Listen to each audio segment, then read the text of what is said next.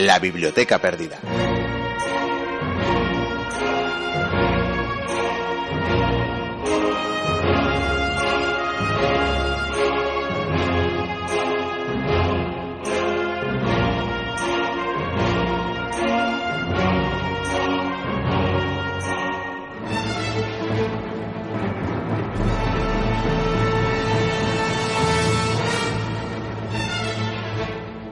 En agosto de 1793, María Antonieta de Austria fue llevada a juicio ante el Tribunal Revolucionario. La monarquía francesa había sido abolida el año anterior y Luis XVI ajusticiado poco después.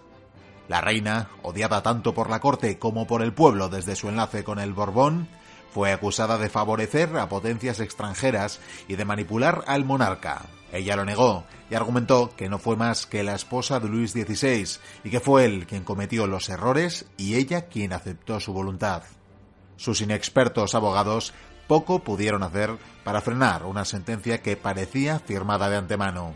Fue condenada por alta traición y ejecutada el 16 de octubre de este mismo año. Bienvenidas, bienvenidos a la Biblioteca Perdida.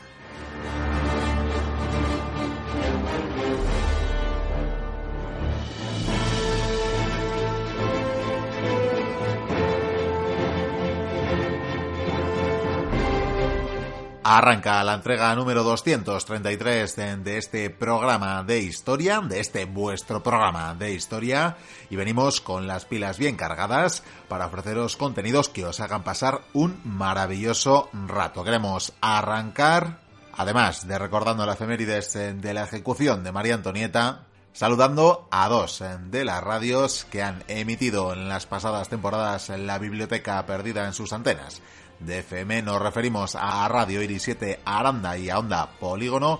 Ambas han mostrado su disposición, su intención de seguir emitiendo la biblioteca perdida a pesar del cambio de formato. Así que, aunque no las metemos eh, semana a semana tal y como lo hacíamos en su momento, sí que os diremos que allá en sus respectivos ámbitos eh, de influencia, estas dos emisoras, Radio Iris 7 Aranda y Onda Polígono en Toledo, seguirán haciéndoos llegar también la historia a través de este programa. Un eh, saludo, por tanto, para las y los oyentes que nos siguen conectando a través de la frecuencia modulada.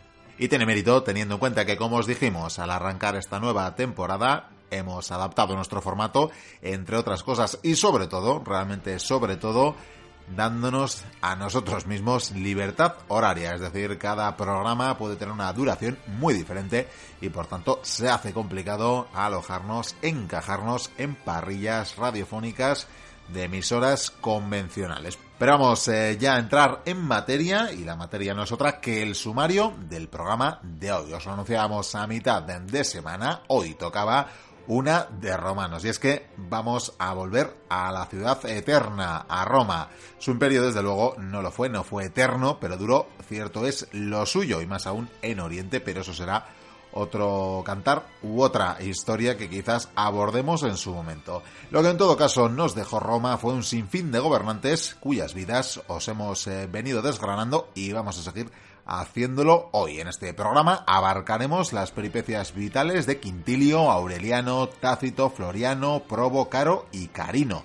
Siete emperadores, nada más y nada menos, en apenas 15 años. Ya veis, en muy corto periodo de tiempo algunos, desde luego, tuvieron cortísimos 15 años. Fueron un tiempo intenso, como veréis, en el que se recompuso la integridad territorial perdida, pero al tiempo se avanzaba también hacia el inexorable final del imperio. También os ofreceremos hoy una nueva entrega de Allende los Mares, que arrancará una serie de tres audios sobre los afrikaners. En esta primera entrega trataremos de su origen holandés y de su llegada a Sudáfrica. Progresiva expansión, que llevaría a algunos a adentrarse en el continente, convirtiéndose en un nuevo tipo de colonos, los llamados boers. Para terminar, vamos a continuar también con las repeticiones que nos permitirán revivir las hazañas del grandísimo Aníbal en la Segunda Guerra Púnica. Os saludamos ya de parte de quienes hacemos el programa semana tras semana de Vikendigo y Curía, de Pello Larrínaga, de Javier Senderos, de este que os habla Miquel Carramiñana. Encantados de teneros al otro lado de las ondas una semana más. ¡Comienza la aventura!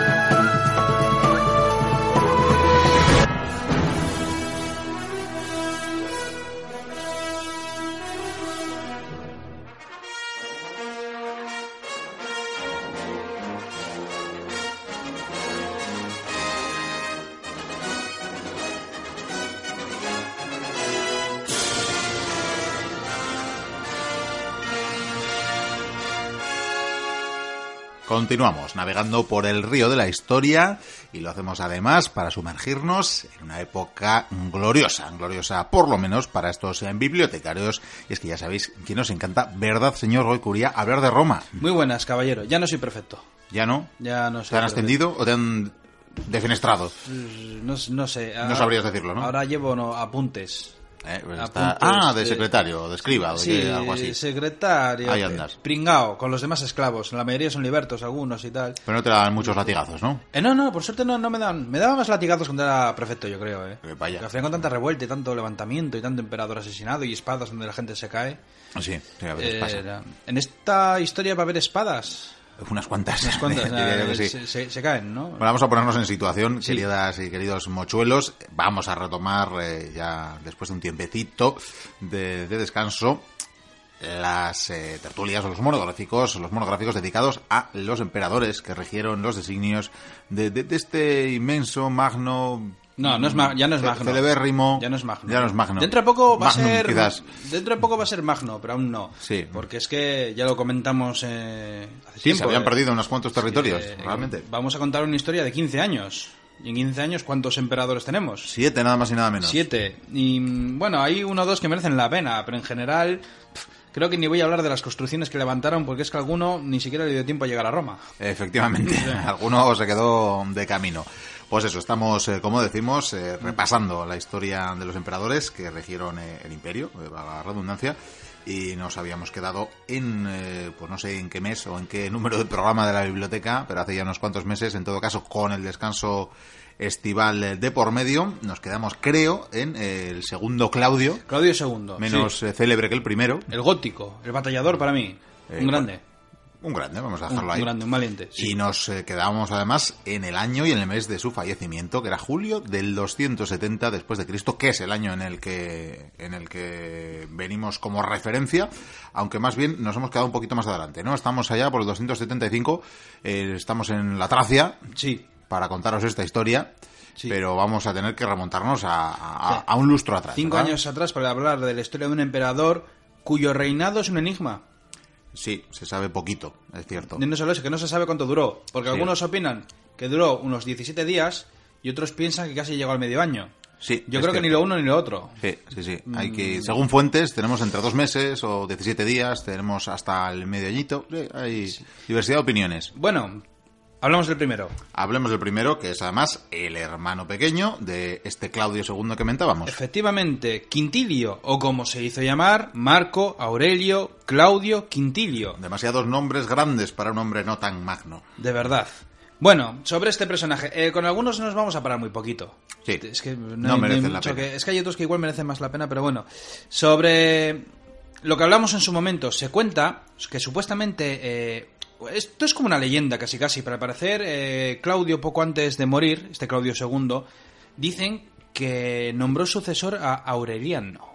Aureliano no era su hermano. No. Claro, Quintilio cuando se enteró, pues dijo que, que ni hablar, que, que para algo era el hermano de- del emperador, que había tenido sus puestos, evidentemente, y por lo tanto fue presto, eh, buscó apoyo, el apoyo necesario y fue coronado emperador. Me imagino que ese apoyo sería el de la guardia, el del ejército y buena parte del senado.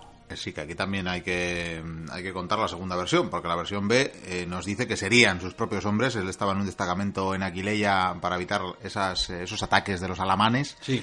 Y se supone que estaba ahí cuando le pilla la noticia de la muerte de su hermano mayor y que serían sus hombres quienes le aclaman al momento, quienes le nombran emperador. Ya sabemos, hemos tenido algún caso donde No, no, y va a haber muchos más. do- donde no queriendo el propio interpelado o, o el interesado, Sí. incluso sus hombres le obligan a aceptar el cargo, ¿no? Pero Eh. posteriormente, y en todo caso creo que esta es la, la- la base donde convergen las dos eh, eh, historias, las dos sí. interpretaciones, sería que el Senado lo acaba aceptando. Lo acaba aceptando, pero como bien te he dicho, dura poco. Eh, si te acuerdas, cuando estábamos hablando de Claudio II, hubo una peste, una epidemia que iba y venía, que Sí. se llevó muchas vidas, eh, tuvo muchos nombres. Y claro, eh, cuando el Senado lo aceptó, pues este tenía que gobernar, este personaje. Y la verdad es que, como bien he dicho antes, eh, he contado más o menos lo que debió de gobernar, entonces pues poco pudo hacer. Efectivamente. Porque- Bien poquito. Bien poquito. Eh, ¿Por qué decimos esto? ¿Eh, ¿Porque se murió? Mm, no, bueno. Bueno, se- sí, se- sí. sí, sí, pero... Sin duda se murió. Eh, lo que pasaba es que por, es- por aquellos momentos parece ser como que había posibilidades de un ataque en las diferentes fronteras del Imperio Galo. Mm, ¿Te acuerdas del Imperio Galo? Correcto. Creo que tiene ya unos 50 o 60 años ese imperio que, que se creó aparte con diferentes caudillos de las diferentes legiones. Se creó un imperio que abarcaba Britania, Galia, Hispania y hay más pedazos. Las fronteras de ahora no son las de antes, evidentemente. Eh, Claudio II conquistó Hispania. Eh, sin embargo, eh, el imperio galo ahí estaba, era grande y había un temor, porque luchabas en las fronteras, luchabas en el Danubio, luchabas en el Rin, tenías que luchar en Mesopotamia y para colmo pues tenías esas fronteras que en cualquier momento te podía aparecer un ejército y no hablamos de un ejército de galos, hablamos de unos, galos romanizados con romanos. Entonces era peligroso. Encima, para colmo, eh, su líder era un tal Victorino, o Vitorino, eh, ahí está la duda, un tipo que al parecer ambicionaba, como no, el trono de Roma. Y claro, ante estas dudas, él empezó a organizar lo que podría ser una campaña, no sé si defensiva o agresiva. Sin embargo, tenemos que tirar al otro lado, porque en otro lado estaba Aureliano, que va a ser el protagonista de la, de la siguiente saga de emperadores. Eh, no sabemos realmente, como bien he dicho antes, si fue o no fue elegido sucesor por el propio Claudio II a su muerte. Desde luego parece ser que papeles no hubo por medio. Y O eso se quemaron oportunamente. O, o se quemaron oportunamente. es- es- está ahí la, la cosa. Pero lo cierto y verdad es que este Aureliano era ambicioso, aspiraba a controlar todo el poder absoluto de Roma. Y fue por ello que, como no, fue proclamado por sus legiones como emperador. No podía ser de otra manera. Y desde Panonia, que es donde estaban sus tropas acantonadas, resistiendo los continuos envites de los bárbaros, pues avanzó para hacerse cargo de Quintilio, es decir, que iba a combatirle e iba a derrotarle en el campo de batalla, o esa es la idea. Claro, Quintilio, que en este momento estaba en Aquilea, cuando supo de la llegada de las legiones en Panonia, como él estaba organizando ejércitos para luchar contra los galos, pues eh, decidió luchar. Sin embargo, cuando estas legiones de Panonia se iban acercando y supo de los números, aparte que ya debía tener desertores, porque claro, venía un todo un legado, un magister militum de, la época, con un ejército fogueado, aunque él tenía también tropas fuertes, eh, le entró miedo y decidió, pues, eh, cuentan abrirse las venas, que es Sí, muy... sí, sí, sí. Decidió retirarse del mundo. Yo creo que igual asesinaron, las venas. ¿eh? Bueno, mm, bueno, parece que hay aquí, en este, en este caso, en la manera en que que murió, es- es parece muy- que sí que hay como- consenso entre los historiadores. Sí, es que esto es muy romántico como Petronio, cuando- se, se cortó la- las venas. eh, Sí, sí, sí, no sé. efectivamente. Es curioso porque es cierto, bueno, se, se le atribuye también cierto valor al haber permanecido en su puesto y desempeñando las labores de defensa de las fronteras que estaba desempeñando, porque de hecho hay quien dice que si hubiera eh, alcanzado Roma, que si hubiera llegado a Roma, hubiera tenido ahí a sus partidarios y se podía haber asentado quizás en el poder. Sin embargo, al haberse quedado ahí en este destacamento, Pero es que no pues, se lo eh, esperaba. Su futuro estaba echado. No se lo esperaba, y como está organizando realmente, es que él casi ni congregó tropas, o sea, que se estaba movilizando. Era, era un, un lío todo aquello, y claro, es que tuvo muy poco tiempo y Aureliano lo aprovechó. Y Aureliano se convirtió en emperador. Este nos dura bastante más. Sí, un poquito más, claro. Evidentemente seguimos en el mismo año 270, porque como Claro. hemos dicho, apenas, eh, apenas duraría en su cargo eh, Quintilio. Yo creo que Quintilio llegaría a durar igual un par de meses, ¿eh? Yo creo que dos o tres meses sí, sí, sí llega a durar por la sencilla razón también de, lo, que tardaban de- de las las legiones en moverse. Sí, eso es. Lo que tardaban los movimientos de los correos y de las legiones, Claro, de, de básicamente. enterarse y tal. Bueno, vamos allá con Aureliano, que probablemente sea el más interesante de esta noche. Sí, y el más largo en su imperio, porque duró un lustro, no Mm. está mal. Y al parecer llegó al poder con 55 años, lo cual está bastante bien. Sí. Teniendo en cuenta que ha venido muchos emperadores de 70 y 80 años. Responsable el hombre, ¿no? Mm. Ya con, con sus canas. Su nombre, Lucio Domicio Aureliano. Bien, bonito, suena bien. Sí, eh, este es otro de los que en su día se llamó emperadores ilirios que seguirán llegando. Y al parecer este personaje nació en la, en la Dacia. Mi- Claro, os podéis imaginar la Dacia ya conquistada y romanizada, como no. Eh, fue soldado de carrera, llegó a, a legado a comandar legiones, eh, sirvió en diferentes campañas a diferentes emperadores, como no, porque vamos, si este tío pues, tenía 55 años, pues imagínate cuántos emperadores ha visto. Y en fin, un destacado militar, al fin y al cabo. Hay cierta leyenda sobre dónde pudo venir, si no me equivoco, su, su apellido, creo que era Aureliano, pero bueno, eso es lo de menos.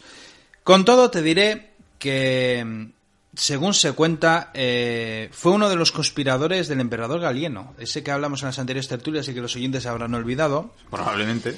Y lo que sí se cuenta es que al parecer, desde luego debió de, darle apoyo a Claudio II para llegar a ser emperador de Roma. Y Claudio, como no, mm, recompensó a los leales. Evidentemente las legiones se recompensan y a los oficiales, como no, se les recompensa aún más. Con honores y cargos. Y en este caso fue un título, y me imagino que el Bill Metal, claro.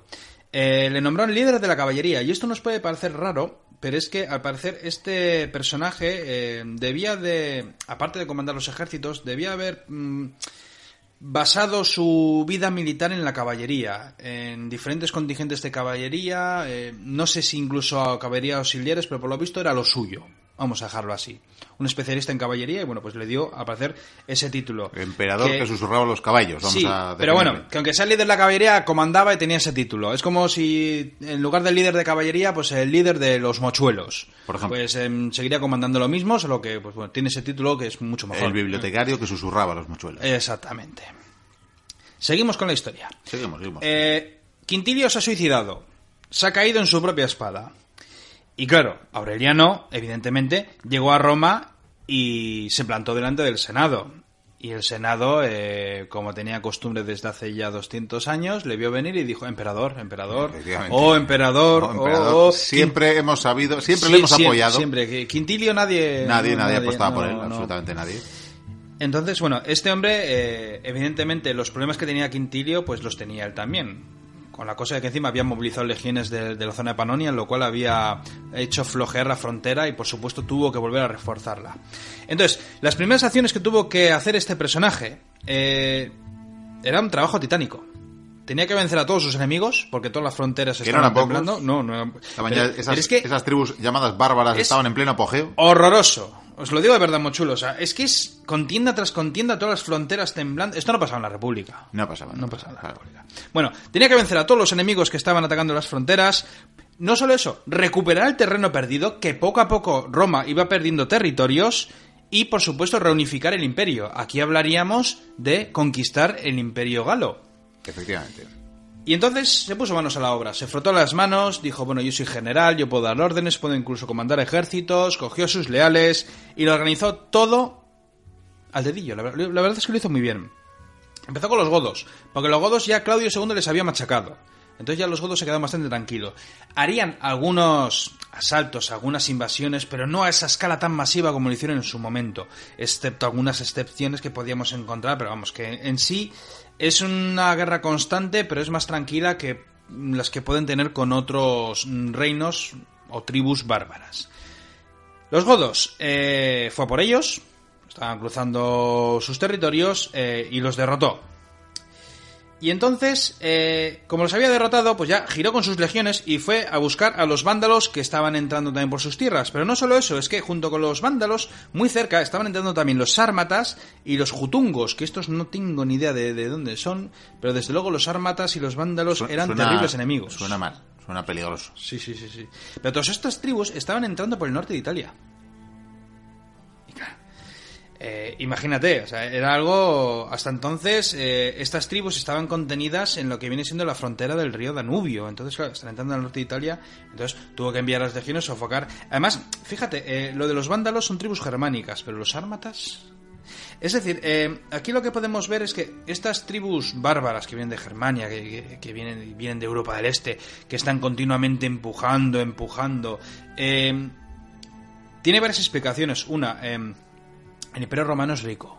El Imperio Romano tiene pueblos ricos, ciudades ricas, es próspero, bueno, próspero en cierta manera porque siempre hay una crisis, siempre hay una inflación brutal, pero es la gallina de los huevos de oro. Entonces estas tribus que, viven pues de, la tierra, del comercio y de la guerra, pues evidentemente eh, es más suculento atacar al Imperio Romano. Pero no solo eso, estamos viendo cómo estas tribus también en parte están siendo empujadas poco a poco por hordas que van llegando de las estepas del este unas hordas que tendrían muchos nombres porque había muchas tribus y, sin embargo, eh, más adelante todas serían unificadas bajo el estandarte de Atila.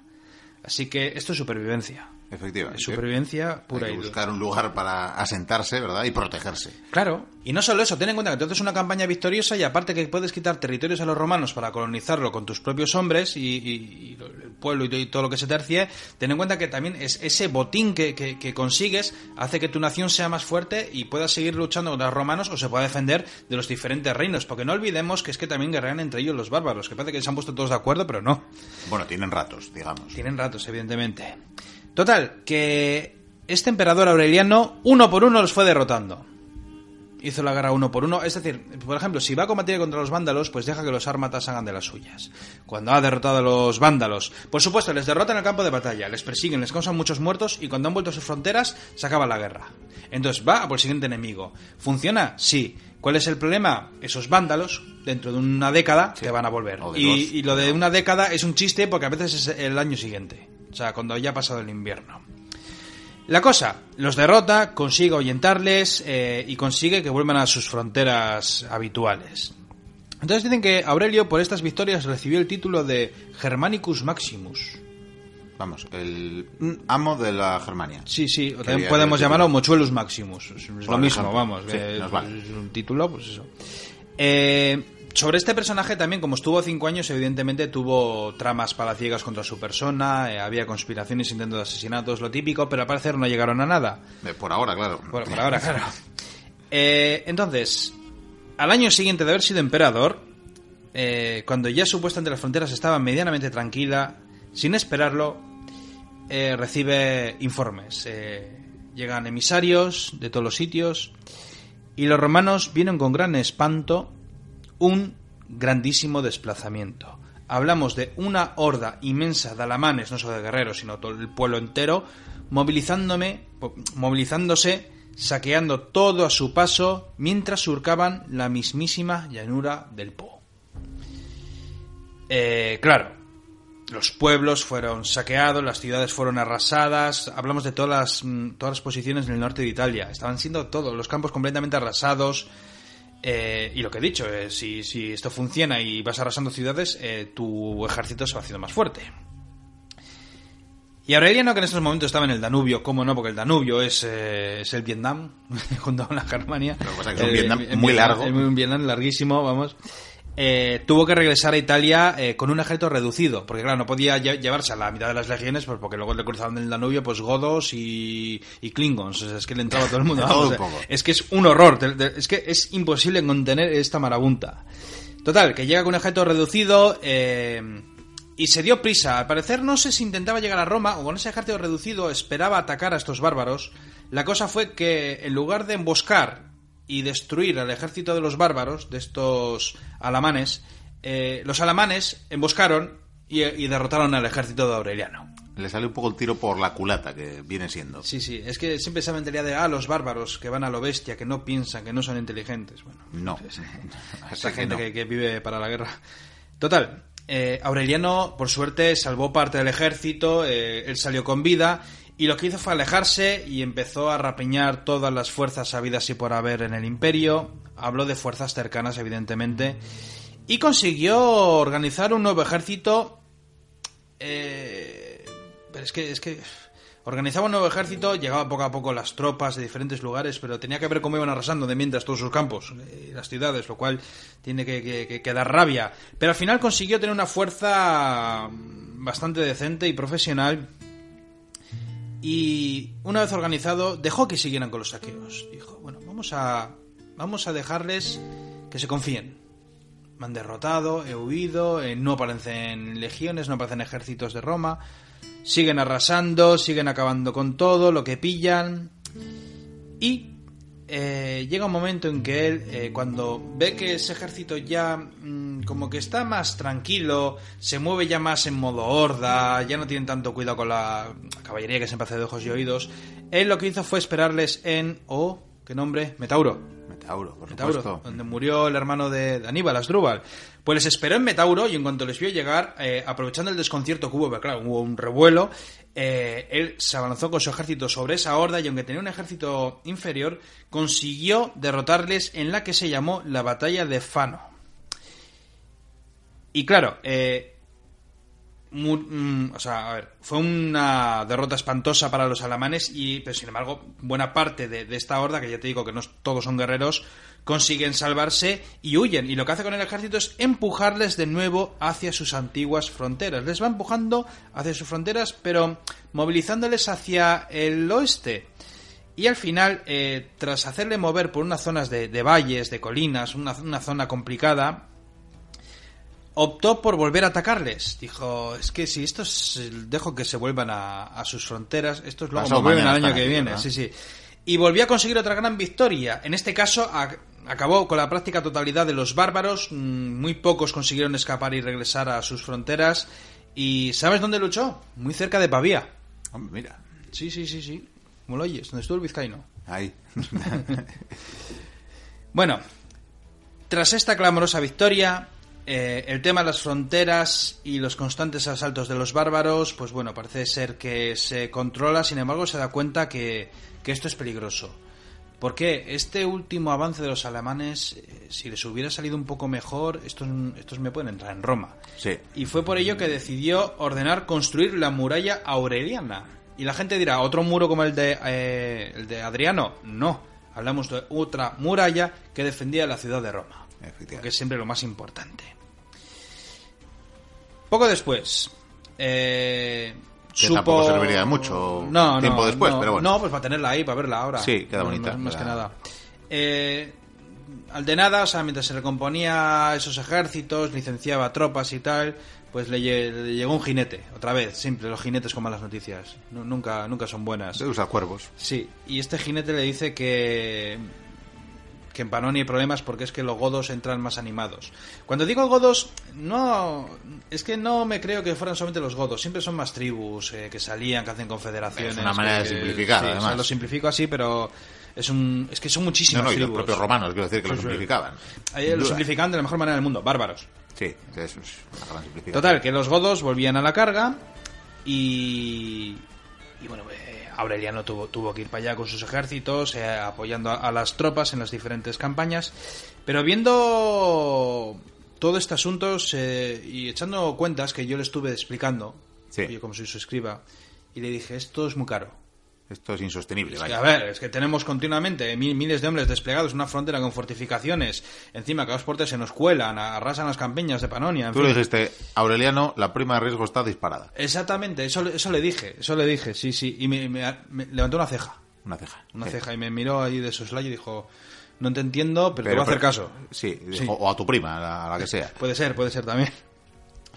Total, que era tan caro, era tan caro esta defensa que mm, decidió hacer algo lamentable, pero mm, lógico en estos momentos de la historia. Aquí no lo voy a criticar. Eh, Además, aquí- no, no era el primer emperador en hacerlo. no, no era el primero. Y este lo hizo, es que... Pasa que a él le tenía que doler más, ¿no? Sí, al parecer lo que hizo fue dejar la Dacia, pero cuando hablamos de la Dacia no hablamos de todo el territorio de, de la Dacia, sino buena parte de, de las fronteras que daban con la Dacia. Eh, creo que más o menos avanzó con las legiones hacia la mitad y a partir de ahí creó una nueva provincia al sur del Danubio, donde volvió a trincharar las tropas. Me imagino que era una zona donde no necesitaba tantos ejércitos y donde se podía ser mm, fácilmente defendible de manera que necesitas menos fortificaciones. Yo creo que por ahí va. A todo esto, claro, los bárbaros cuando ven que se van, vamos, esto es. o sea, pero quedó despoblado. O sea, el que se quiso quedar ahí con su, con su caserío, cosa de él, pero vamos, no quedó nadie. Y bueno, supuestamente con eso consiguió abaratar esa defensa que es donde se llevaba buena parte de- del tesoro de Roma. Que no, había muchos frentes, pero ese era un frente horroroso. Pero ¿qué te parece si vamos a otro frente? A otro frente. O sea, es que ya te digo que no voy a poder hablar de lo que hacen en Roma porque no les da tiempo, porque no paran de guerrear. Sí, porque en Roma está un poquito. Muy poquito. En en Roma están los senadores y está muy bien. Sí, Las cosas bueno. como son. Y, y encantado de que los emperadores estén lejos combatiendo. Hombre, pero- pero- sí, sí, hay algunos que nos conocen. bueno, al año siguiente decidió centrarse en las fronteras orientales. ¿Por qué? Pues porque, como te conté en su momento, eh, la zona de, de Mesopotamia era una guerra constante donde se conquistaban territorios, se perdían territorios, se reconquistaban, en fin, era un jaleo. Ya no están los partos, pero ahora hay algo peor, el imperio sasánida, el persa que es terrible, es poderoso, Lo que pasa es que ellos también con el tiempo tendrán también sus propias guerras civiles y otros enemigos de los que Roma casi ni ha oído hablar. Tienen sus cuitas, ¿verdad? Claro, ten en cuenta que, que sus fronteras están con la India. Y llega un momento que tienen cierta debilidad por la sucesión. Efectivamente, pero eh, algo interesante es que en medio está el reino de Palmira, entre estas dos fuerzas. Y Palmira es, eh, es un territorio rico, rico, aunque la tierra no es que sea muy fértil, pero, bueno, hombre, está, está bien. Lo que pasa que por ahí pues, es cruce de caminos, de caravanas, entonces claro, es interesante eh, controlar ese territorio. Pero además, eh, quieren controlar ese territorio. A ver, en estos momentos eh, Palmira es un reino. Y ese rey, por así decirlo, es vasallo de, de Roma. Entonces los romanos eh, les viene de perlas, porque es un estado colchón, por así decirlo. Además, por cierto, con muy buena caballería de cazafractos, que aún se siguen utilizando. Sin embargo, en estos tiempos eh, está gobernado por Septimia Zenobia, de la que ya hablé hace mucho, mucho tiempo. Correcto. Antes, anteriormente había un rey. Eh, este rey murió. Se cayó una espada. Se. No sé. Se, se cayó a un río. Vete tú a saber. El caso es que supuestamente iba a gobernar su hijo. Sin embargo, su hijo era muy joven y se encargó su mujer, Septimia Zenobia. Una mujer obsesionada con Cleopatra. Quería parecerse a ella. Es como esta gente que se opera para parecerse a un famoso. Sí. Pues lo mismo. Llevaba las mismas joyas. Bueno, en este caso me parece un buen referente. que. Sí, no, sí, sí, está muy bien. Además, un referente me imagino que muy difuminado. Claro, también de, lo que le han contado. I- Idealizado. Pero- sí, Para bien y para mal. Sí, la verdad es que sí. Eh, con todo, Zenobia, eh, mientras Aureliano está con estas guerras, ella, cuando estaba gobernando, ella era ambiciosa y quería un gran reino para su hijo. Y en este momento los persas parece que no están interesados en, en atacar sus fronteras. Y claro, ha visto que Claudio II se está pegando en el norte. Ha visto que ha llegado el Quintilio, que se está pegando en el norte y se ha muerto. Bueno, igual ni ha sabido, Eh, no, ni- igual ni sabe es- quién es Quintilio. sí. Y este Aureliano eh, se ha enterado de los constantes combates que tienen con los godos, con los alamanes, eh, con todo Cristo ahí arriba y con los ármatas y todo. Y dijo, esta es la mía. Zenobia organizó un ejército, un ejército bastante pequeño pero muy profesional. Ya te digo que además esos cazafractos es que eran tanques de, su tiempo. Y llegó a conquistar las diferentes plazas de los territorios romanos, zonas que encima no es... Había tropas, pero eran bastiones defensivos, torres, eh, fortalecillas, porque es que todas las legiones estaban zumbándose arriba. Y con el estado colchón, pues no se espera el uso de, ese tipo de, de tropas. Entonces ella dicen que llegó a, a tomar incluso Egipto. O sea que en- fue un gran reino efímero. Sí, sí, poquito, pero ciertamente de Tomo Egipto. Claro, lo que pasa es que Aureliano, en el momento en que había conseguido apaciguar a los godos, venciéndoles en batalla, eh, Egipto, que recordamos, además era una provincia exclusiva de, de gestión incluso del emperador de Roma. emperador, el gran, sigue siendo el granero de Roma, por cierto, muy rica, probablemente la provincia más rica, ¿eh? O sea, tanto Alejandría como las diferentes ciudades que tenía, eh, era una locura. Además, pues no sé si Alejandría tenía más población que Roma en estos momentos. Fíjate lo que te digo, era, era un- una maravilla. Entonces, eh, Aureliano, cuando se retira de la Dacia y consigue utilizar menos legiones, eh, y claro, le, vin- le vinieron. hoy toca el día del mensajero a caballo. Llegaron mensajeros, ha tomado Egipto, ha tomado esta zona, ha tomado Antioquía, ha tomado no sé qué. Pues dijo, bueno, pues ahora que estoy un poco más relajado, voy a coger un ejército y voy a combatir a Zenobia. Efe- Efectivamente, como te puedes imaginar, armó sus legiones, viajó y consiguió vencerla en... Hablan de tres grandes batallas. Mm, Yo creo que hubo una batalla y los demás fueron escaramuzas o batallas a escala bastante pequeña. Sin embargo, las legiones, la veteranía consiguieron prevalecer en, esos enfrentamientos, los cazafractos cayeron y al final Palmira fue conquistada. Esta reina Zenobia, por cierto, fue, fue arrestada, es decir, la cogieron como prisionera para realizar en el futuro un triunfo. Sin embargo, ese triunfo no pudo hacerse aún. ¿Por qué? Pues porque llegamos eh, al año 274. Tras haber vencido en Palmira, Aureliano tuvo que regresar a la provincia de Egipto, tardó un poquito más en, en poder someterla, pero bueno, lo consiguió.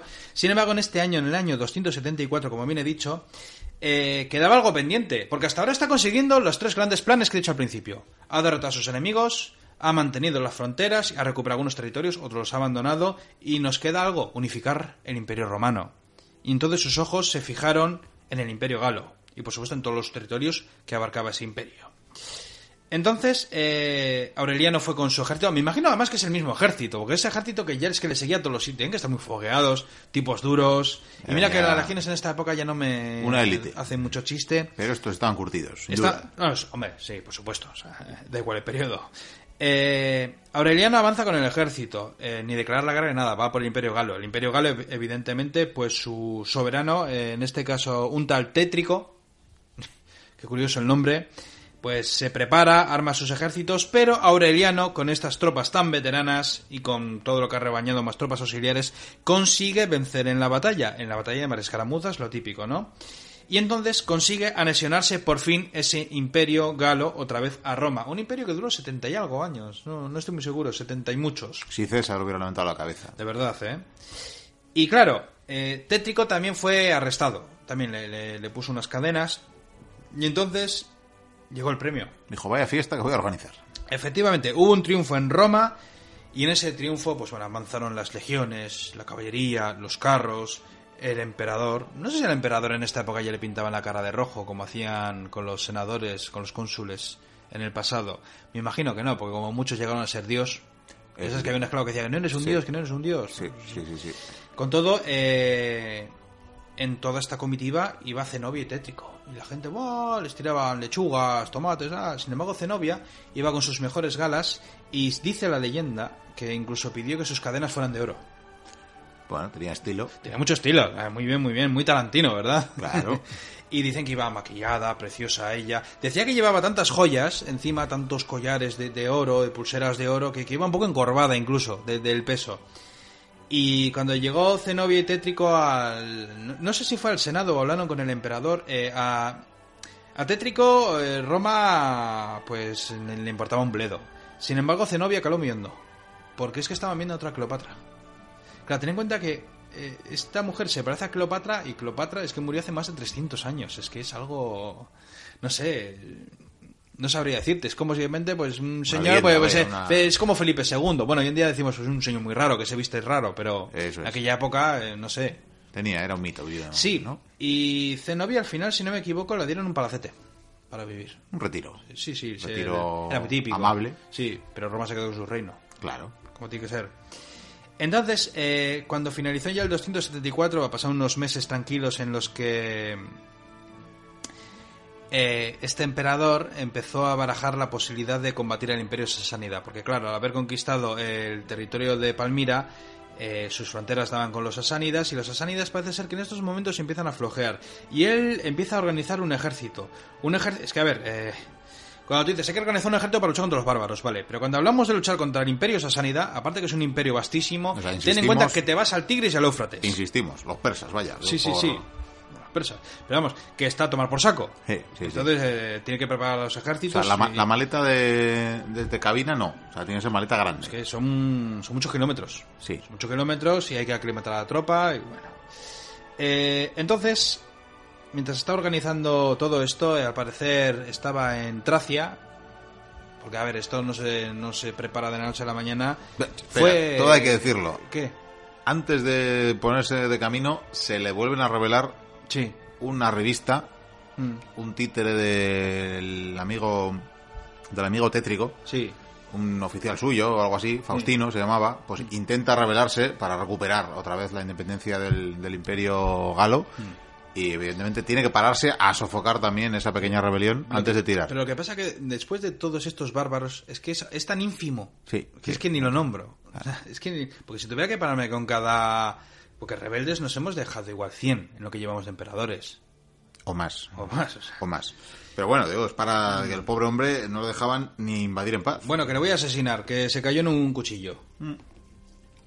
A veces pasa. A veces pasa, sí, la verdad es que hay algunas dudas, igual luego hablamos de ello, pero... Luego- se- luego lo se- comentamos, si te parece. Se Sí, cayó en un, estaría bien, ¿no? en un cuchillo. sí, sí. No sé si hubo un complot o fue algo todo... No sé si fue premeditado o fue algo que se hizo a todo correr, fue algo extraño, oscuro, pero tenemos que pasar al siguiente. yo creo que tuviste algo que ver, ¿eh? Pero bueno. Ah, no sé, Ah, yo, yo sí, no, sí, sí. no sé de qué me estás hablando. Efectivamente. Eh, vamos a hablar ahora del siguiente emperador, Tácito. No lo confundamos... Me parece bien. Bueno, él- ahora hablamos de Tácito, pero algo de Aureliano que me encanta A ver, di. es su mujer, su esposa. ¿La Ulpia, mujer de Aureliano? Ulpia Severina. Ulpia, sí. Sí, efectivamente. Es muy interesante. Bueno, con Aureliano pasa una cosa, que precisamente tras asesinarlo, Sí. eh, quieren eh, dar esta fórmula maravillosa de Damnatio Memoriae y Sí. borrarlo del mapa. Sí. Al final ahora parece que sus adeptos consiguen lo contrario y conseguirán deificarlo, ¿sabes? Sí, convertirle, Dios, sí. convertirle en Dios, ¿no? Lo que pasa que ya lo de la Damnatio ya, como hay varios más, yo ya me lo salto también. Bueno, tú te quieres saltar todo lo que te digo yo. Pero es que tú sabes Es todos los emperadores que nos quedan. Efectivamente, unos cuantos. No, pero hay una cosa mucho más ver, interesante, a ver. que es que hay un lapso de tiempo entre el que en el que muere este emperador, claro, asesinado además, pues eh, aunque otros muchos pasara, Sí. al final se crea cierta incertidumbre Siempre. y la sucesión siempre es un problema. Además siempre está el tema de quién lo va a upar al siguiente emperador. El Senado, el ejército, el otro ejército, el otro ejército o los pretorianos. Efectivamente, pues Claro. lo cierto es que hay un registro que hay lo que se llama un interregnum, o sea, hay un periodo entre la muerte de Aureliano y la, y la sucesión en, en la figura de Tácito, en el que algunos creen que pudo llegar a gobernar eh, Ulpia Severina, que es eh, algo bastante interesante. Como regente. Como regente, sí, sí, durante, durante algún tiempo. Meses, bueno, pues quizás más que algunos otros Sí, emperadores. a ver, que- yo que lo días. mirando, es que tengo mis dudas. Es más, y de hecho, ¿eh? de hecho, otra de las eh, pistas es que se acuñó moneda con su rostro, con su efigie, incluso posteriormente de la muerte de Aureliano. Que eso sería una pista. Es curioso. No tenemos constancia. Lo que de- pasa es que también podía ser un personaje querido de Roma y el marido dijo te voy a hacer unas monedas y el pueblo dijo sigue haciendo monedas. Es que no sé, es... Hay, Hay- interpretaciones, sí, pero es bonito pensar que hubo una emperadora durante un periodo muy cortito de tiempo. Va a haber más. Es cierto, pero Va- bueno. va a haber más. Pero esta sería, en fin, una precursora. Sí. Bueno, vamos allá, Tácito. Tácito. Eh, Has dicho que no tenía nada que ver con el, con el otro Tácito. Sí. Pero él mismo se intentaba relacionar con él. Sí, pero bueno, esto es lo Él típico. mismo decía, no, no, si yo, vamos, Sí, claro, familia, claro, claro, primo, segundo, sí. algo. Sí, tatarabuelo Aníbal. Bueno, Marco Claudio Tácito. Ya ves que se siguen copiando los nombres. Un emperador que no llegó al año. No estoy muy seguro de cuántos meses duró, seis, pero seis al- mesitas, me- medio año. Sí, es que seis, siete meses. De todas maneras, es que aquí los meses se, se mueven bastante, ¿no? Las fechas no son exactas, ¿eh? Bueno, eh, sobre su vida. Fue senador, fue cónsul y tras morir Aureliano, eh, como bien has dicho, durante alrededor de cinco o seis meses estuvo barajando un sucesor. Parece ser que quizás hubo una regente. Y al final se decidió apoyar a Tácito, aquel que llegó a ser legado, llegó a ser senador y por supuesto, como bien he dicho antes, cónsul. Tenía 75 años. Jovencito. Sí, A sí. un chaval le estaba Sí. hecho. Y cuando llegó al poder lo primero que dijo, voy a nombrar a mi hermano Floriano prefecto pretoriano. Que el hermano Floriano también tenía creo que 70 años o así, o sea, era mayorcito, vamos. Y entonces, la verdad es que este- de esto me hay muy poco que hablar porque verás, es que los bárbaros volvieron a cruzar la frontera. Qué, qué- qué- qué raro, ¿verdad?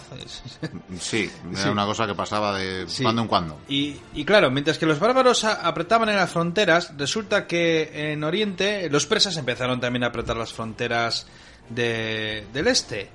Y claro, eh, este emperador decidió, aparte de, de las tropas que están en las diferentes fronteras, pues decidió organizar dos ejércitos y realizar dos campañas simultáneas.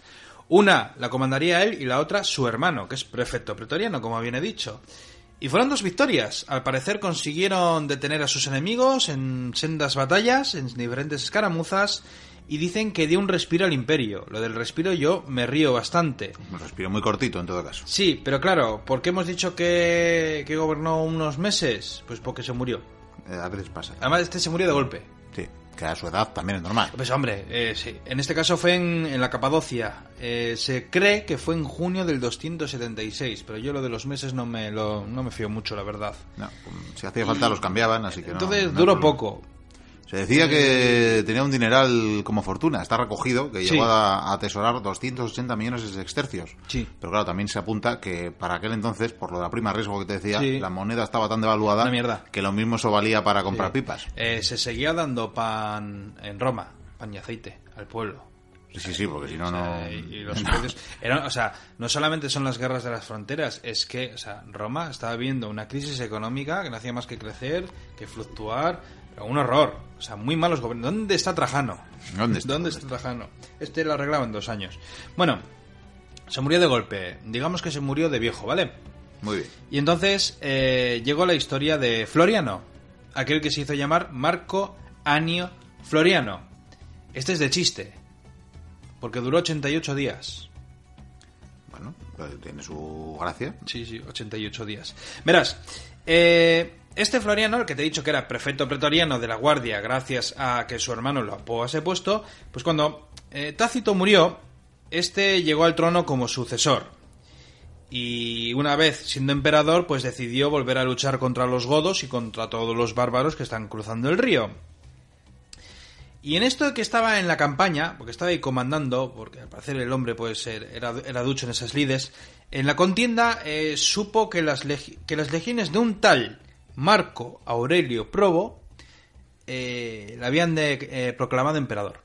¿Cuánto Marco? ¿Cuánto Aurelio? Sí, sí no, se repiten estos, ¿eh? Hombre, realmente Probo, luego se puso Marco Aurelio. Sí, sí, Pero bueno, es decir, pues que otras legiones que están acantonadas a, yo que sé, a, a, mil kilómetros, pues dijeron, no nos gusta este emperador, que ni, le conocerán.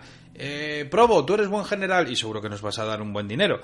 Eh, emperador, y, Probo dijo, vale. hay, que, eh, entenderlo. No había WhatsApp, no, había. Nada, nada. No, había manera de comunicarse. Entonces, lo mismo tú estabas de emperador y se estaban nombrando otros tres a la vez. Sí, este fue el gran problema, probablemente, del ejército profesional romano. Sí.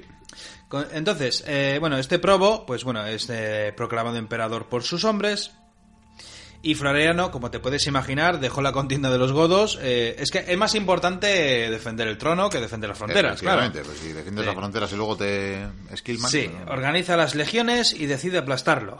Eh, cuando los ejércitos se acercaron, por lo visto, eh, Probo debía ser un, un legado bastante famoso. Debía haber conseguido bastantes victorias, tenía un ejército duro y a medida que avanzaban pues parece ser que empezó a haber deserciones en el ejército de Floriano, incluso partes de, o sea, lo que llamaríamos hoy en día cohortes, centurias, de diferentes procedencias, en lugar de ir donde, donde Floriano, pues iban directamente donde Probo. Porque al parecer, pues bueno, pues no sé si les untó a los diferentes oficiales. O lo típico también, que le proclaman emperador y él ya lo tiene pactado con diferentes oficiales del ejército romano. Sí. Y envía emisarios y ahora, ayudadme, venga, y os voy a dar pues una villa, lo típico.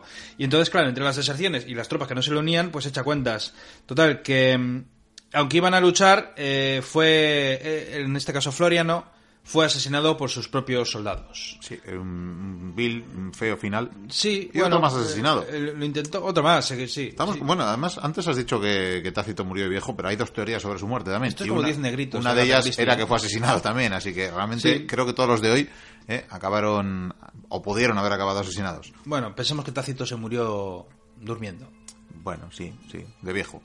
Sí. Edad tenía, pero bueno. Y entonces llegamos a la historia del emperador Probo, Marco Aurelio Probo. Quinto para hoy. Sí, aquel que duró.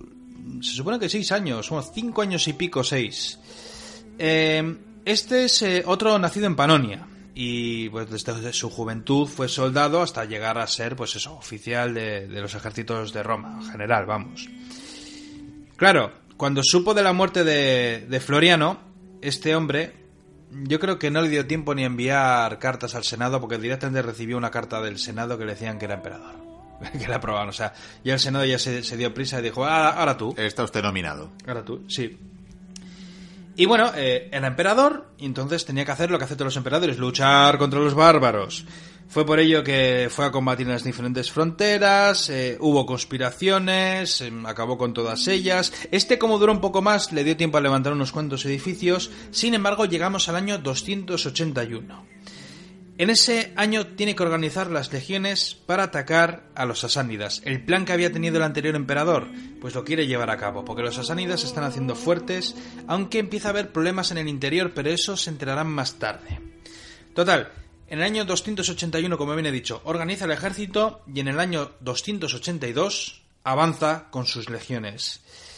Sin embargo, antes de partir, o oh casualidad, supo que la Guardia Pretoriana había proclamado emperador al prefecto Marco Aurelio. Marco Aurelio Caro, en este caso. Caro. es terrible, ya van dos que les jubilan sí. ¿eh? pero sin querer ellos. Pero es que esto es un descojono, porque Floriano era el prefecto pretoriano. Sí y se cayó en una espada. Con la rima, además. Y Probo, como se hizo emperador, tuvo que poner a otro jefe de la Guardia Pretoriana. ¿Y quién puso? A Caro. Ja- Claro, Claro. digo, claro. Y la Guardia Pretoriana había proclamado a Caro como emperador. Eh, entonces, claro, pues pasó lo que tenía que pasar, pues que Probo envió al ejército a aplastar a este Caro, a este canalla que le había traicionado con todas las de la ley, y ocurrió algo terrible. Y que nos puede sonar además, porque es como si lo hubiéramos mentado hace dos minutos. que se pasaron al enemigo. Y le asesinaron sus propios soldados. Efectivamente, le mataron los suyos. Así que no sé si es que no lo pagó. eh, pobre, po- sí. Yo una cosa tengo que decir. Ya saben los mochuelos que soy aficionado al vino. Sí. Y hay que decir algo muy bueno de este emperador, de Probo, ya fallecido Probo, que en ese poquito tiempo de paz que, que tuvo y como bien has indicado se dedicó a la construcción civil y Mm. a bueno a diferentes edificios y, y servicios para, para los pobladores de, de Roma. todas maneras, eh, cuando lo comentamos que lo hacen ellos es por orden suya. Hombre, bien. muchas veces es, decir, es el propio Senado el que levanta estatuas de emperadores, sin- Sí. muchas veces sin que ellos se enteren. O le mandan una carta, te hemos levantado cinco estatuas y un templo a tu nombre. Pues- Efectivamente. Pues, No, vale, pero pues bueno, vale, este- ahí te gastas el dinero. Pero en este caso hablamos ya de acueductos, de puentes, de Sí. infraestructuras útiles. Pero bueno, sobre todo lo más útil que hizo fue en la Galia y en la Panonia plantar viñedos. Es más, como Mm. había cierta paz, pues eso, empleaba a los soldados eh, en plantar viñas. Eso me parece una actividad un maravillosa. cabreo monumental. No hagas la guerra, planta viñedos. Porque y la- efectivamente las- los soldados se mosquearon. No, no Es les que- gusta. Sí, además gusta el ejército al principio lo adoraba, por lo visto. El ejército romano cuando está acantonado, eh, si está mucho tiempo sin hacer nada, pasa lo que tiene que pasar. Te lo puedes imaginar. Entonces los generales muchas veces los utilizaban para hacer diferentes obras. Generalmente puentes, carreteras, lo típico, ¿no? Eh, bueno, hay- había muchas otras obras de La diferentes... ingeniería de civil con la Sin embargo, claro, claro. es que esto os dice, pues, a ver, imagínate que estás en la puñetera frontera del Danubio, que bastante tienes, que si este año no han venido los bárbaros, vendrán, el que viene, y te viene el emperador y te dice que plantes uvas. A deslomarte los riñones. Plantar viñedos en la Galia. A mí me parece una no, cosa. no, se me parece genial. Pero claro, lo- lo- esos soldados que le habían apoyado fueron los que se cabrearon, por eso desertaron al bando contrario, y los que se habían quedado con él, pues lo asesinaron. Pues por las uvas. Sí, pero- Entre otras cosas. Me imagino que entre otras cosas, pues que llegan tarde y mal el dinero. Pero quizás Francia tiene mucho que agradecer a este emperador el haber plantado tanto viñedo en su momento, ¿eh? para ser ahora el segundo productor Ah, europeo puede- de vino. Puede, puede Es que, ser, puede claro, ser. De no maneras, pensamos esto se puede quedar así. eh, Probo, el emperador que murió por las uvas. Eh, sí, sí, por ejemplo, quizás fue la razón. Seguimos con el Caro. Con el sexto morlaco del día. Sí, pobrecillo. Marco Aurelio Caro. Lo de Aurelio ya es que. Pero ya no digo nada. Es que es vergonzoso. Como el eh. siguiente se llama igual también, también se hace llamar Marco Aurelio. el Sí, siguiente. lo que pasa es que el otro es Carino. que- que es- en fin. Que, que bien cantaba, Eh, Carino. es que Las flechas del amor, qué buenas canciones. De verdad. Es que encima son lamentables, porque uno no llega a un año y el otro no llega a dos. Pero bueno, Sí, eso, ya vamos terminando este periodo de 15 Sí. años tan fructífero. vergonzoso. Bueno, mm, se consiguen victorias contra los bárbaros, pero es que son victorias de contención. O sea, en cualquier momento se va a romper. Por algún lado. Sí, sí. Pero es que eh, los mochuelos que lo están oyendo es que tienen que darse cuenta. La- la en algún momento se tiene que romper La por algún mitad de lado. estos emperadores vencieron a los godos, por ejemplo, pero claro. Evidentemente, los godos no quedaron En exterminados. esta época, yo qué sé, si hubiera un sertorio, un germánico, le, le- le das cuatro legiones y un grupo de auxiliares y estos tíos se te, adentran, se te adentran hasta Polonia. Arrasan y te aseguro que los bárbaros no vuelven en un siglo. Lo que pasa que en esta época es que, era- es, que es otra cosa, es otra Roma ya. Sí, ya, no, es la ya, no hablas con orgullo de ella, Vikendi. No, no, bueno, quizás más adelante hable con orgullo. Sí, todavía queda un, un gran hombre. Sí, sí, sí. Vamos allá. Caro. Bueno, no, hablaría con orgullo, pero, pero quizás, fíjate, de, de la parte oriental, porque Belisario es un personaje, es una joyita que tengo guardada que algún día tengo que, tengo que hablar de él. Pues cuando nos metamos con otros ya- mil años de imperio. Y ya, es que este también lo tengo, Narses, un eunuco armenio de 72 años, que probablemente fue el mejor general de su tiempo, y fue coetáneo de Belisario. Pues nada, hablaremos, hablaremos de, Bueno, de Caro. Marco Aurelio Caro, del 282 al 283. ¿Qué había sido este señor antes? Senador, militar, prefecto pretoriano, evidentemente. De hecho, esto fue rápido. Fue prefecto pretoriano y al de dos años o cuatro o cinco años, pues bueno, ya se convirtió en emperador. Sí. Siendo emperador... Era de Narbona, por cierto. Sí. Se supone, es una recomendable ciudad para visitar. A quien Sí. le guste de, de- de ruinas romanas y demás. ¿Qué cosas me cuentas? Sí. Siendo emperador, lo primero que hizo, tú dirás, pues fue a Roma. Pues ya, ya no es necesario. Ya no es necesario. Y es más, de hecho, él lo que hizo fue enviar una carta y le dijo al Senado soy emperador. Y ya está. Sí. Y Y no el Senado mandó- dijo, efectivamente... Y no mandó un fax porque no tenía, que si no, también. Lo bueno es que en esta época el Senado pues caen menos cabezas. Sí, hombre, claro. Es que ya... O sea, decían, si el emperador se asienta en Roma, lo que va a hacer es exprimirnos cuando se lo gaste todo en sus eh, Sí, que se quede fuera. Esté por ahí batallando, Sí. le aceptamos lo que quiera y diga y, y, ya y está. el año que viene, pues el que venga, pues lo mismo. Lo mismo. Claro. Bueno, este personaje tenía dos hijos. Estaba Carino y Numeriano. Ambos recibieron el título de César. Mm, Es como lo que te digo antes, mochuelo. O sea, el título de mochuelo. Pues es exactamente lo mismo. Sin embargo, esto de César más adelante tendrá cola este título, ¿eh? Va a tener una, importancia diferente de lo que fue en el pasado. Pero va a estar interesante. Entonces, eh, Carino lo que hizo fue organizar esa gran campaña que tantos y tantos querían hacer. Fue por ello que decidió que la mitad occidental del imperio fuera gobernado por, por Carino, es decir, el hermano mayor, mientras que él y su hermano menor, Numeriano, partían a combatir por fin a los sasánidas, con ese ejército preparado que luego se puso a plantar mm, uvas. Entonces, eh, este ejército, eh, cuando avanzó hacia Mesopotamia, lo primero que hizo fue avanzar por la zona norte del Danubio, porque estos, en lugar de ir con barcos, iban a pie. Entonces, claro, tenían que, que cruzar el estrecho de Dardanelos y lo que hacían eran pontones, ponían un montón de barcas, echaban tablones y el ejército cruzaba. Entonces, aprovechando esa marcha, pasaron por el Danubio, como no. Y lo que hicieron fue combatir a los bárbaros. Llegaron de refresco y dijeron, vamos a darles a la caña ahora que tenemos un objeto potente y que, que está bien preparado. Entonces, eh, debieron de machacar a los bárbaros en diferentes enfrentamientos y tras haber pa- apaciguado aquella frontera, que le venía de perlas apaciguada, apaciguarla en ese momento, avanzó con su ejército hacia Mesopotamia. Este ejército, cuando avanzó, se encontró con muy, muy poca resistencia y llegó a arrasar la mismísima Tesifonte, que era una ciudad espléndida. Por cierto, tenemos que recuperar algún día las tertulias hablando de ciudades como la que hicimos de Bizancio. Correcto, sí, nos quedamos cortos. Sí, desde sí, luego. es que Bizancio, aparte que podíamos haber continuado, es que Sí, con tenemos... la propia Bizancio, de sí, hecho, sí, sí. de hecho con Javi tenía unos planes. Eh, arrasan Tesifonte. Creo, no estoy seguro, pero me parece que este ejército es el ejército romano que más se había adentrado en Asia. Amén de ese ejército, de esa dos legiones, por así decirlo, que se perdieron y que acabaron en China. Esas leyendas que existen, como la de Craso o la que hubo en tiempos de Trajano. Eh, el caso es que me parece que fueron los que más habían adentrado y era algo llamativo, porque es que no hacían más que avanzar, tomando territorios, arrasando diferentes campiñas y mm, apenas había resistencia. Qué raro. ¿Por qué no había apenas resistencia? Pues porque el imperio sasánida estaba en plena guerra civil. Y a ellos les pasaba lo mismo. Nos vienen los bárbaros, los romanos en este caso. Pero es que yo primero lucho para ser el emperador de mi país y luego voy a luchar contra los Lucho otros. para ser el que lucha. Efectivamente. Lo cual les vino a los romanos de perlas. Por cierto, esta campaña le dio el título de Persicus Maximus. Pero me parece que, que este título se lo dieron ya muerto.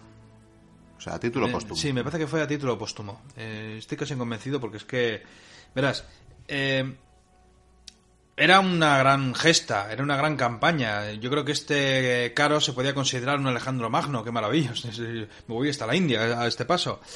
Eh, sin embargo, se murió de golpe. De golpe. Sí. De, de Eh, un, aquí... de un- de un golpe que le dieron o No, de no, golpe no, de no, golpe? parece ser que, Ah, vale, vale. que fue natural. Bien, bien, Que bien. Parece que fue una muerte natural y se murió. Y entonces eh, se fue todo a hacer puñetas. Vaya por Dios. Sí, porque la verdad es que fue una gran oportunidad para que el Imperio Romano hubiera alcanzado va- vastos territorios allá en Oriente. Lo que pasa que son los territorios que eh, en 50 años ya, ya no los tienen. Es que es, es la frontera más complicada de defender, ya lo dije en su tiempo. Entonces vamos a hablar del último emperador. De otro emperador de hoy. De hoy, de hoy. Carino. Carino. Es que este chiste, ¿no? Yo ya, Es que mi- ya te he dicho antes que me tengo, mira, se relamen los labios mientras Te- dice Carino. te he dicho que tengo todos sus discos. O sea, no te puedo decir más. Bueno, eh, Marco Aurelio Carino. En fin, este llegó a durar casi dos años. Cuando a este le hicieron emperador, bueno, él estuvo luchando contra las tribus germanas, como no, en este caso estaba liderando las legiones. Parece ser que estos emperadores tienen tanto miedo hacia los bárbaros que se tiran más tiempo en las fronteras combatiendo que en Roma mandando a oficiales para que se encargasen del asunto. O sea que fíjate tú qué temor podría haber. Entonces, eh, estuvo pues, combatiendo las diferentes tribus bárbaras, eh, germánicas en este caso, y tras combatir dando un tiempo, al parecer dejó allí a sus legiones con sus legados y decidió regresar a Roma. Mientras tanto, en Mesopotamia eh, ocurrió un gran problema. había muerto el emperador, pero estaba el hermano menor de Caro, Numeriano. Por cierto, todo el mundo dirá, ah, Numeriano que era el emperador. No, no, este se salva, o no le dio tiempo, vete a saber. Numeriano se encontró con un gran problema. ¿Qué problema era? Pues que estaban a tropecientos mil kilómetros de Roma, en medio de, la nada, como quien diría, y eh, él dice, bueno, pues vamos a continuar con la campaña. Eh, mi padre ha muerto, pero bueno, mi hermano será el sucesor y vamos a seguir. Y los ejércitos dijeron que no. Las legiones... Yo creo que incluso, fíjate lo que te digo, habría temor. Es que estaban demasiado lejos. Estaban en un territorio vastísimo, en buena parte es yermo, es que no, era lo mismo. Entonces, el ejército no quiso, los oficiales, mm, no sé, me imagino que lamerían las botas a Numeriano, sin embargo, tendrían sus dudas, pero claro, si el ejército dice que no, no se mueve.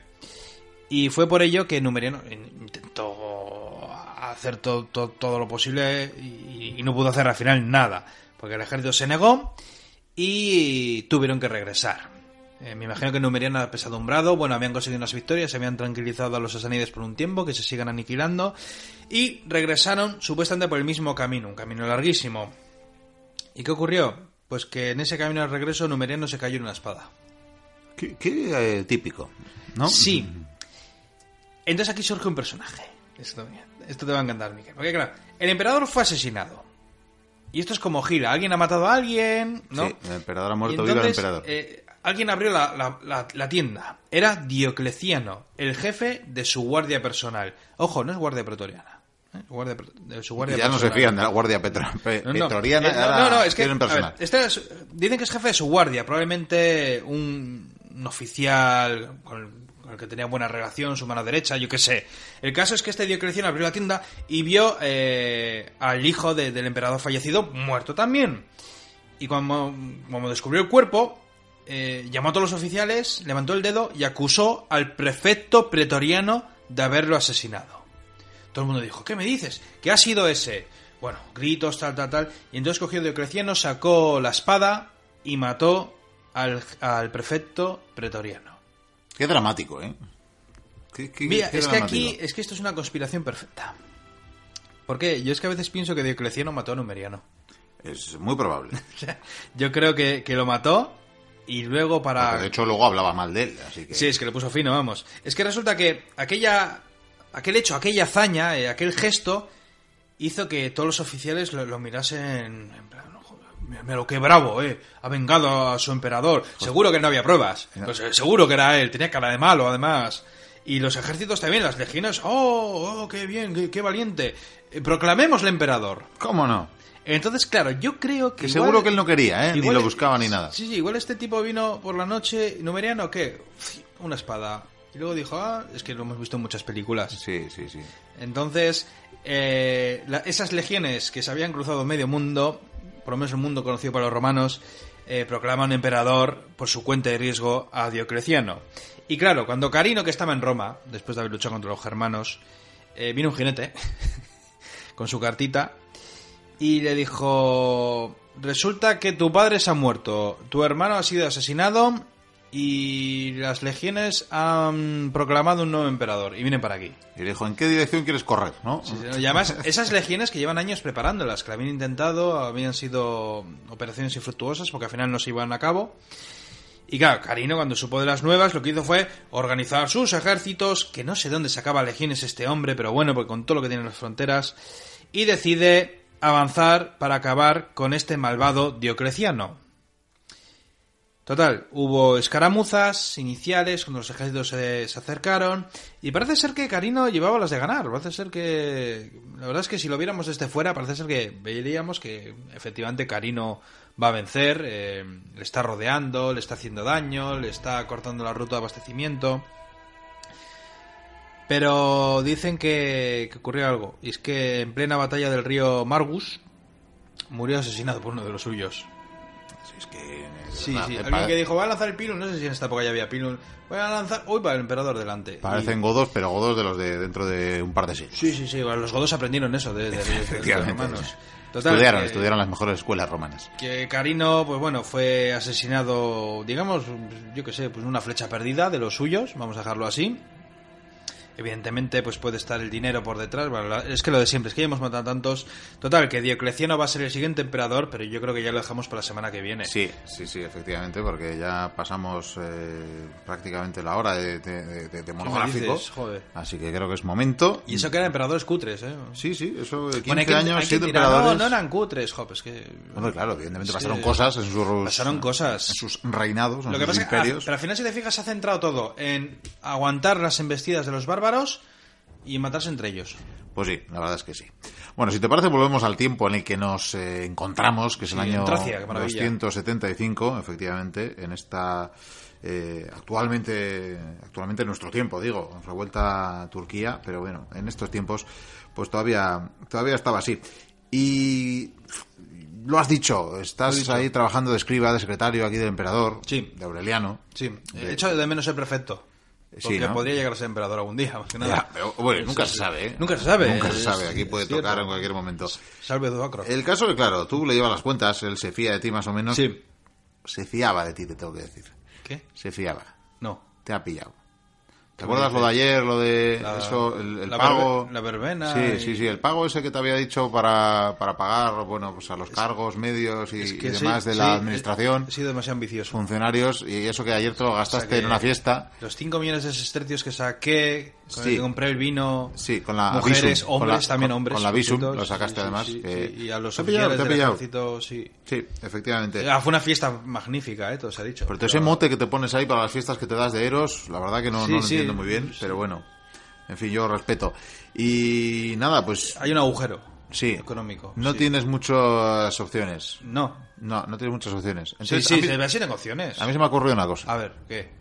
Mira, coge este papel Sí. Y apunta pues el nombre de oficiales, de, de, de, de De los de la fiesta, que así no hablan. Por ejemplo, Ah, sí, sí. por ejemplo. Vale, apuntas vale. sus nombres. Vale, sí, sí. Y como ellos saben Sí.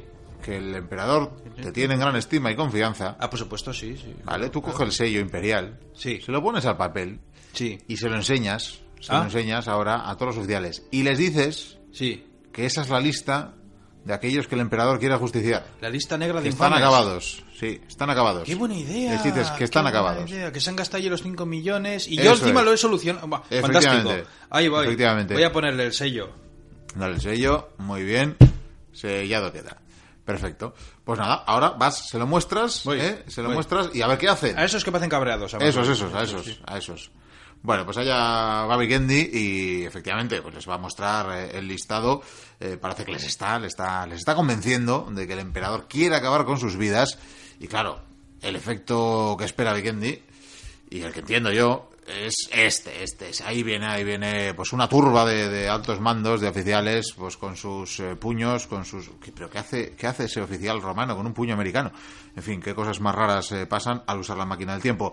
Eh, se están acercando hacia, hacia la habitación, hacia la tienda imperial, allá donde está Aureliano, y van con malas pulgas. Se están llamando a Vikendi también con ellos. No sé por qué exactamente, porque deberían agradecerle el, el haberles, bueno, de, o haber delatado al emperador. Pero allá van, allá van y entran en la tienda. Eh, la verdad que no veo mucho, pero está volando algún pilum, están oyéndose mm, pues machetazos, están oyéndose golpes y parece que Vikendi sale. No, no sale, no sale. Le están apuñalando también a Vikendi. Parece que Roma no paga traidores y una vez más han actuado en consecuencia. Seguimos con el programa.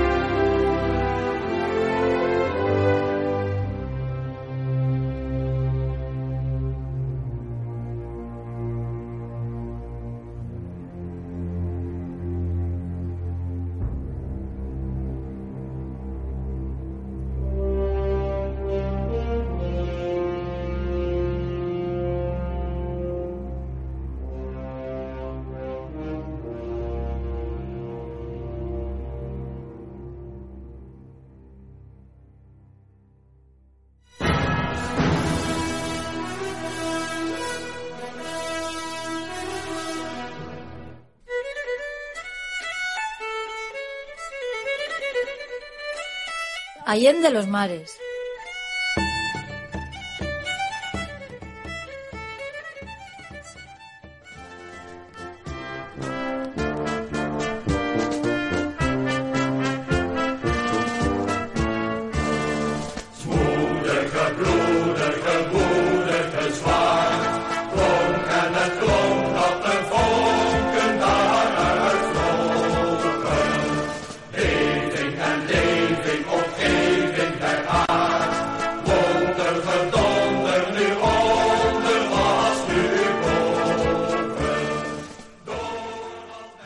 Episodio de la temporada anterior relacionado con el comercio de especias, tratamos de refilón el asentamiento de colonos neerlandeses en una próspera colonia fundada en el Cabo de Buena Esperanza, que hoy en día conocemos como Ciudad del Cabo.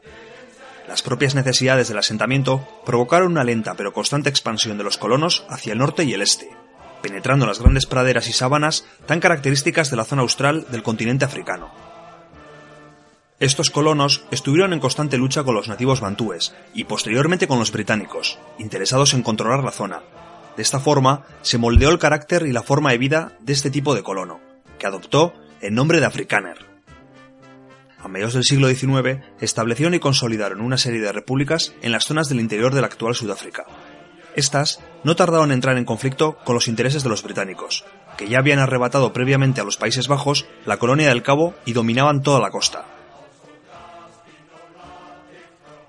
Dos sangrientos enfrentamientos, conocidos como Guerras de los Boers, determinaron el fin de estas repúblicas, el dominio británico y la formación de la Unión Sudafricana a principios del siglo XX. Paradójicamente, los derrotados terminaron haciéndose con el control del nuevo país en pocos años. Un control total, que otorgaba el poder a la minoría blanca y segregaba a la población no blanca en todos los aspectos del día a día. Los afrikaner institucionalizarían legalmente hasta hace bien poco esta segregación, mediante un sistema que hoy en día conocemos como apartheid. Esto que acabamos de hacer es un resumen.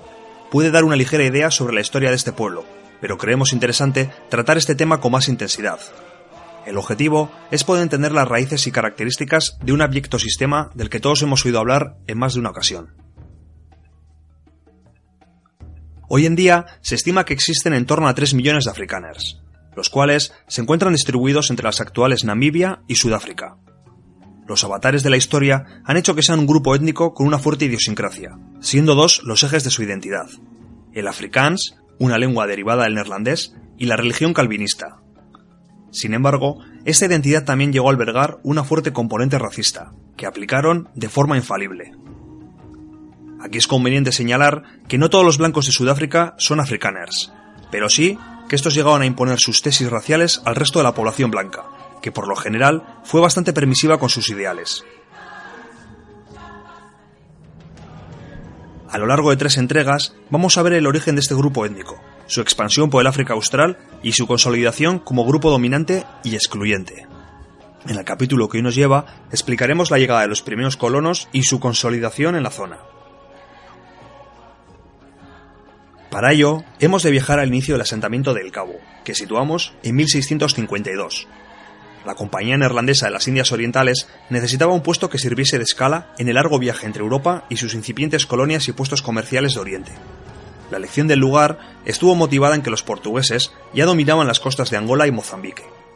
Siendo la costa de Namibia desértica e impracticable, los neerlandeses eligieron el punto más austral del continente, donde ya habían intentado asentarse sin éxito tanto portugueses como ingleses. El puesto, que inicialmente albergaba una guarnición militar, fue construido empleando esclavos malayos y obtenía los víveres de las tribus bantúes que vivían en la zona, principalmente de los Hoisan, conocidos en castellano como otentotes. Sin embargo, esta situación duró muy poco y las relaciones entre neerlandeses y nativos empeoraron. La compañía estimuló tímidamente el asentamiento de granjeros de origen holandés en el Cabo y sus alrededores. En pocos años se cultivaban verduras y frutas, que, sumado a la caza de mamíferos salvajes y al robo de ganado a los nativos, permitían la subsistencia del asentamiento. En los primeros 30 años, los colonos no superaban la centena, y la colonia no se extendía tierra adentro. El Cabo seguía siendo un pequeño puesto comercial, y pocos holandeses se atrevían a emigrar a un país desconocido.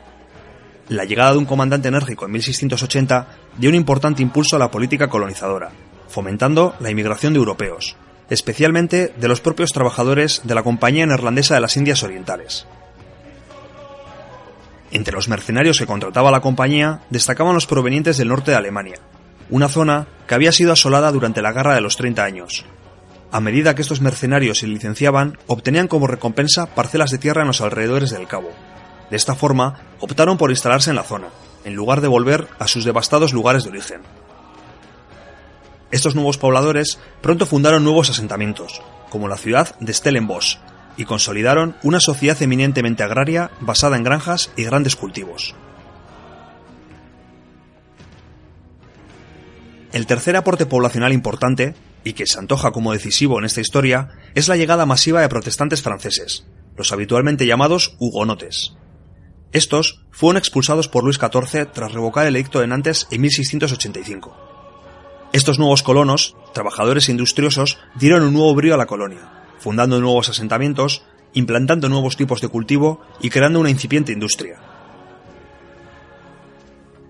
Pero a la vez que esto ocurría, Francia y las Provincias Unidas se enfrentaban militarmente en Europa, las autoridades del Cabo pronto temieron que esta población de origen francés se comportase como una quinta columna, y por este motivo pusieron en marcha una política de asimilación. La enseñanza del francés fue prohibida, y el neerlandés se convirtió en lengua obligatoria en todo el sistema administrativo, en las escuelas y en la iglesia. Los hugonotes no pusieron ningún tipo de trabas y colaboraron eficazmente en lograr la asimilación. Medio siglo después, la lengua francesa prácticamente había desaparecido en la colonia del Cabo. Y es en este momento cuando aparece en escena el nombre por el que son conocidos. Tras un motín ocurrido en 1707, un joven de Stellenbosch fue condenado a ser expulsado de la colonia. Tras oír su condena, exclamó indignado que él era un afrikaner y que prefería morir en el desierto antes que abandonar África. El término pronto caló en la población y lo adoptaron como propio. A lo largo del siglo XVIII no se produjeron grandes cambios. La Compañía Neerlandesa de las Indias Orientales no estaba interesada en desarrollar la colonia, cuyos límites se habían extendido a lo largo de la costa, pero sin adentrarse excesivamente hacia el interior del continente. Su idea era mantener una cantidad limitada de granjeros, que permitiesen el abastecimiento de sus buques, pero nada más. De esta forma, podría mantenerse el control directo de la colonia con pocos recursos. A diferencia de la bulliciosa y comercial Ciudad del Cabo, el resto de la colonia era eminentemente agrícola, formándose una sociedad religiosa y muy tradicional. A principios del siglo XVIII, la población era de 1.780 personas. pero gracias a lo benigno del clima se produjo un crecimiento natural que fijó la cantidad de colonos en 5.500 a mitad del siglo y en más de 15.000 a finales. En estos números se excluye la población nativa bantú, que si bien superaba en población a los colonos, no participaba en la administración de la colonia y apenas mantenía contacto con la población de origen europeo, salvo para trabajar como mano de obra barata en granjas y plantaciones. La esclavitud estaba presente en esta sociedad africana, pero sin haber un número significativo de esclavos, siendo estos principalmente de origen malayo y algún que otro nativo capturado en incursiones o ataques. Fruto de este crecimiento, en la segunda mitad del siglo XVIII se hizo evidente que la colonia necesitaba expandirse. La línea irlandesa obligaba a dividir la herencia a partes iguales entre los hijos del fallecido, lo cual reducía el tamaño de las fincas e imposibilitaba la subsistencia de las nuevas generaciones. Además, la Compañía Neerlandesa de las Indias Orientales se encontraba en horas bajas, y su gestión de la colonia era nefasta, aumentando los impuestos y agravando por ello lo anterior. Como salida a esta situación, muchos afrikaners abandonaron los territorios de la colonia y se adentraron en las tierras desconocidas orientales o del interior. De esta forma surgieron los Trekboers, que en irlandés significa granjero errante. También se les conoció como Greensboers, esto es, granjeros de frontera en la misma lengua. De estos dos vocablos surgió el término por el que los conocemos hoy en día, Boers. Su modo de vida era una suerte de nomadismo, mezclado con pequeña agricultura y la cría de ganado. Al no haber tropas de la compañía que los defendiesen, estos granjeros tuvieron que protegerse con sus propias armas. Comenzaba a formarse un nuevo tipo de colono, diferente al que había en el resto de la colonia del Cabo. El Boer pronto asimiló que su supervivencia solo dependía de él mismo. En solitario o movilizando a familias enteras, los Boers se movían en sus carretas, llamadas leggers, las cuales hacían tanto de medio de transporte como de refugio frente a ataques de los nativos. Era habitual que varias familias se moviesen juntas, pernoctando en el interior de círculos formados por estas carretas. De esta forma, se creó un vínculo solidario y de supervivencia entre los granjeros boers. A menudo se suele emplear el vocablo boer para referirse a la población blanca de origen holandés, por lo que puede llegarse a confundir afrikaner con boer. Como ya hemos señalado, los Boers son aquellos granjeros afrikaner que se encaminaron hacia lo desconocido. Pero no todos llevaron una vida nómada. Aprovechando el impulso de esta especie de pioneros, algunos Boers fueron creando diversos asentamientos en los territorios que iban siendo explorados. A su vez, esto atraía a más afrikaners del resto de la colonia. De esta forma, ocurría justo lo contrario a lo que deseaba la compañía. La colonia se expandía. Aquí hay que señalar que las poblaciones bantúes no eran desplazadas por esta corriente migratoria. Los boers no eran muchos, y principalmente se preocuparon en crear asentamientos, granjas o en llevar un estilo de vida nómada. Estos últimos subsistían cuidando el ganado con el que se desplazaban, y viviendo de lo que les proporcionaba la tierra. Al principio, la escasez de mujeres blancas llevó a los boers a mantener relaciones con mujeres malayas o bantúes, lo que derivó en la creación de un nuevo grupo racial mestizo, que posteriormente sería conocido con el nombre neerlandés de Klurlinges, esto es, coloreados.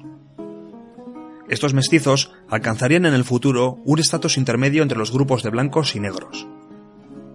En cuanto aumentó el número de mujeres blancas, los propios granjeros Boers terminaron con estos emparejamientos y comenzaron a aplicar una incipiente segregación racial respecto a los nativos con los que compartían territorio. Los conflictos con ellos fueron inevitables y aumentaron con el paso de los años. A finales del siglo XVIII, la colonia del Cabo se sumía paulatinamente en el caos. La Compañía Neerlandesa de las Indias Orientales, al borde de la bancarrota, era incapaz de administrar eficazmente el territorio, y lo que es peor, garantizar la seguridad de los colonos. Algunos asentamientos se encontraban ya situados a más de 800 kilómetros del puesto principal, y ante la evidente falta de autoridad de la metrópoli, comenzaron a actuar de forma autónoma, llegando a proclamar efímeras repúblicas independientes. Comenzaba a forjarse entre los afrikaners una actitud rebelde y republicana, que luego se manifestaría a lo largo del siglo XIX. En este contexto, los efectos de la Revolución Francesa se dejaron manifestar en los territorios de África Austral. Las Provincias Unidas sucumbieron ante el empuje revolucionario, y la República Bátava, un estado títere bajo control francés, ocupó su lugar. Los partidarios de la Casa de Orange, la cual había dirigido las Provincias Unidas, solicitaron ayuda al Reino Unido, quien se apresuró a conquistar las posesiones neerlandesas de ultramar. En 1795, y a pesar de la resistencia de los colonos afrikaner, un contingente británico conquistó la colonia del Cabo. Esto alteró completamente la situación de los asentamientos en el interior y de los granjeros boers. Faltos de suministros y con la constante amenaza de los pueblos bantúes, las pequeñas repúblicas y los granjeros boers también terminaron aceptando a las nuevas autoridades. El Congreso de Viena, que reorganizó la Europa posnapoleónica, asignó la colonia al Reino Unido, sancionando definitivamente el fin del dominio holandés. La eficaz gestión de los británicos durante sus primeros años de dominio mantuvo satisfechos a los afrikaners. Pero la abolición de la esclavitud en la colonia en 1830 y las escasas compensaciones por esclavo liberado llevó a muchas familias a la ruina. En paralelo, las nuevas autoridades descuidaron la protección de los confines de la colonia, dejando a numerosos colonos desprotegidos, a merced de los siempre belicosos bantúes. A todo esto, hay que sumar que los británicos instalaron 4.000 colonos provenientes de Gran Bretaña, otorgándoles puestos privilegiados en la administración y primando el uso del inglés e instaurando el sistema legal anglosajón. Los afrikaners comenzaban a sentir en peligro su identidad. En este contexto, a partir del año 1834 se produjo una nueva emigración de afrikaners más allá de los límites de la colonia británica, que estaba marcada por los ríos Orange y Grand Fis. Esta oleada, llamada el Grand Trek, se diferencia de la anterior por la cantidad de granjeros desplazados, unos 15.000, y por el territorio escogido para emigrar. Si bien los primeros Boers se asentaron en torno a la fluctuante frontera de la colonia, en el Grand Trek se adentraron profundamente en tierras desconocidas, tanto hacia el este como hacia el norte. El Grand Trek iba a cambiar para siempre la mentalidad y forma de vida de los afrikaners, y más en concreto de los granjeros errantes, de los Boers. Su periplo llevará a la exploración de nuevas tierras fértiles, ricas en pastos y en recursos minerales, diversas repúblicas boers, como el Transvaal o el Estado Libre de Orange, surgirán gracias al empuje de estos duros granjeros. Pero la existencia de estas repúblicas pronto se verá comprometida por los conflictos con los nativos bantúes y por la codicia del Imperio Británico. Por ello, el inicio del Gran Trek es un buen punto donde tenernos provisionalmente, hasta la siguiente entrega de Allende de los Mares, donde seguiremos relatando la historia del pueblo africano.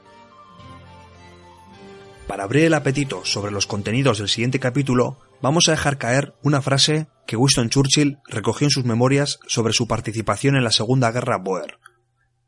Un solo Boer, a caballo y en su propio país, vale por cuatro o cinco de nuestros soldados regulares.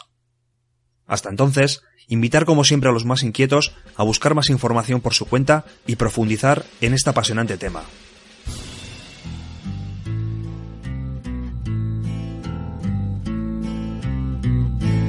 Zet jou hand op die ploeg en die son sal jy swoeg want die boer en sy roep word nooit moeg.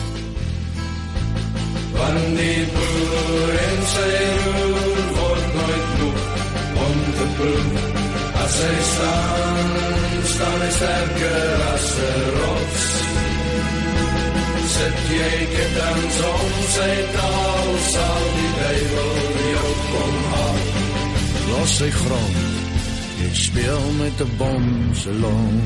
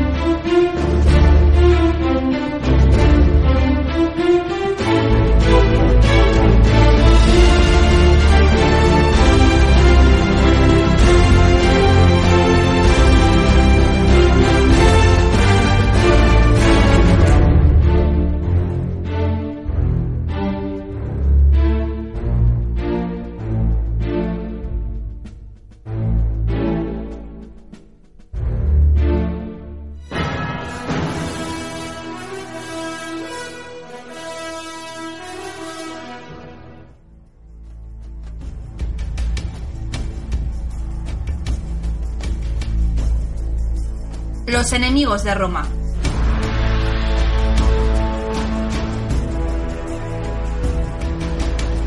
Momento para abordar el plato principal del programa de hoy, que dará a continuación a las eh, secciones de los enemigos de Roma, a una muy particular, a una muy especial que os hemos ofrecido ya, de la que esta es tercera entrega.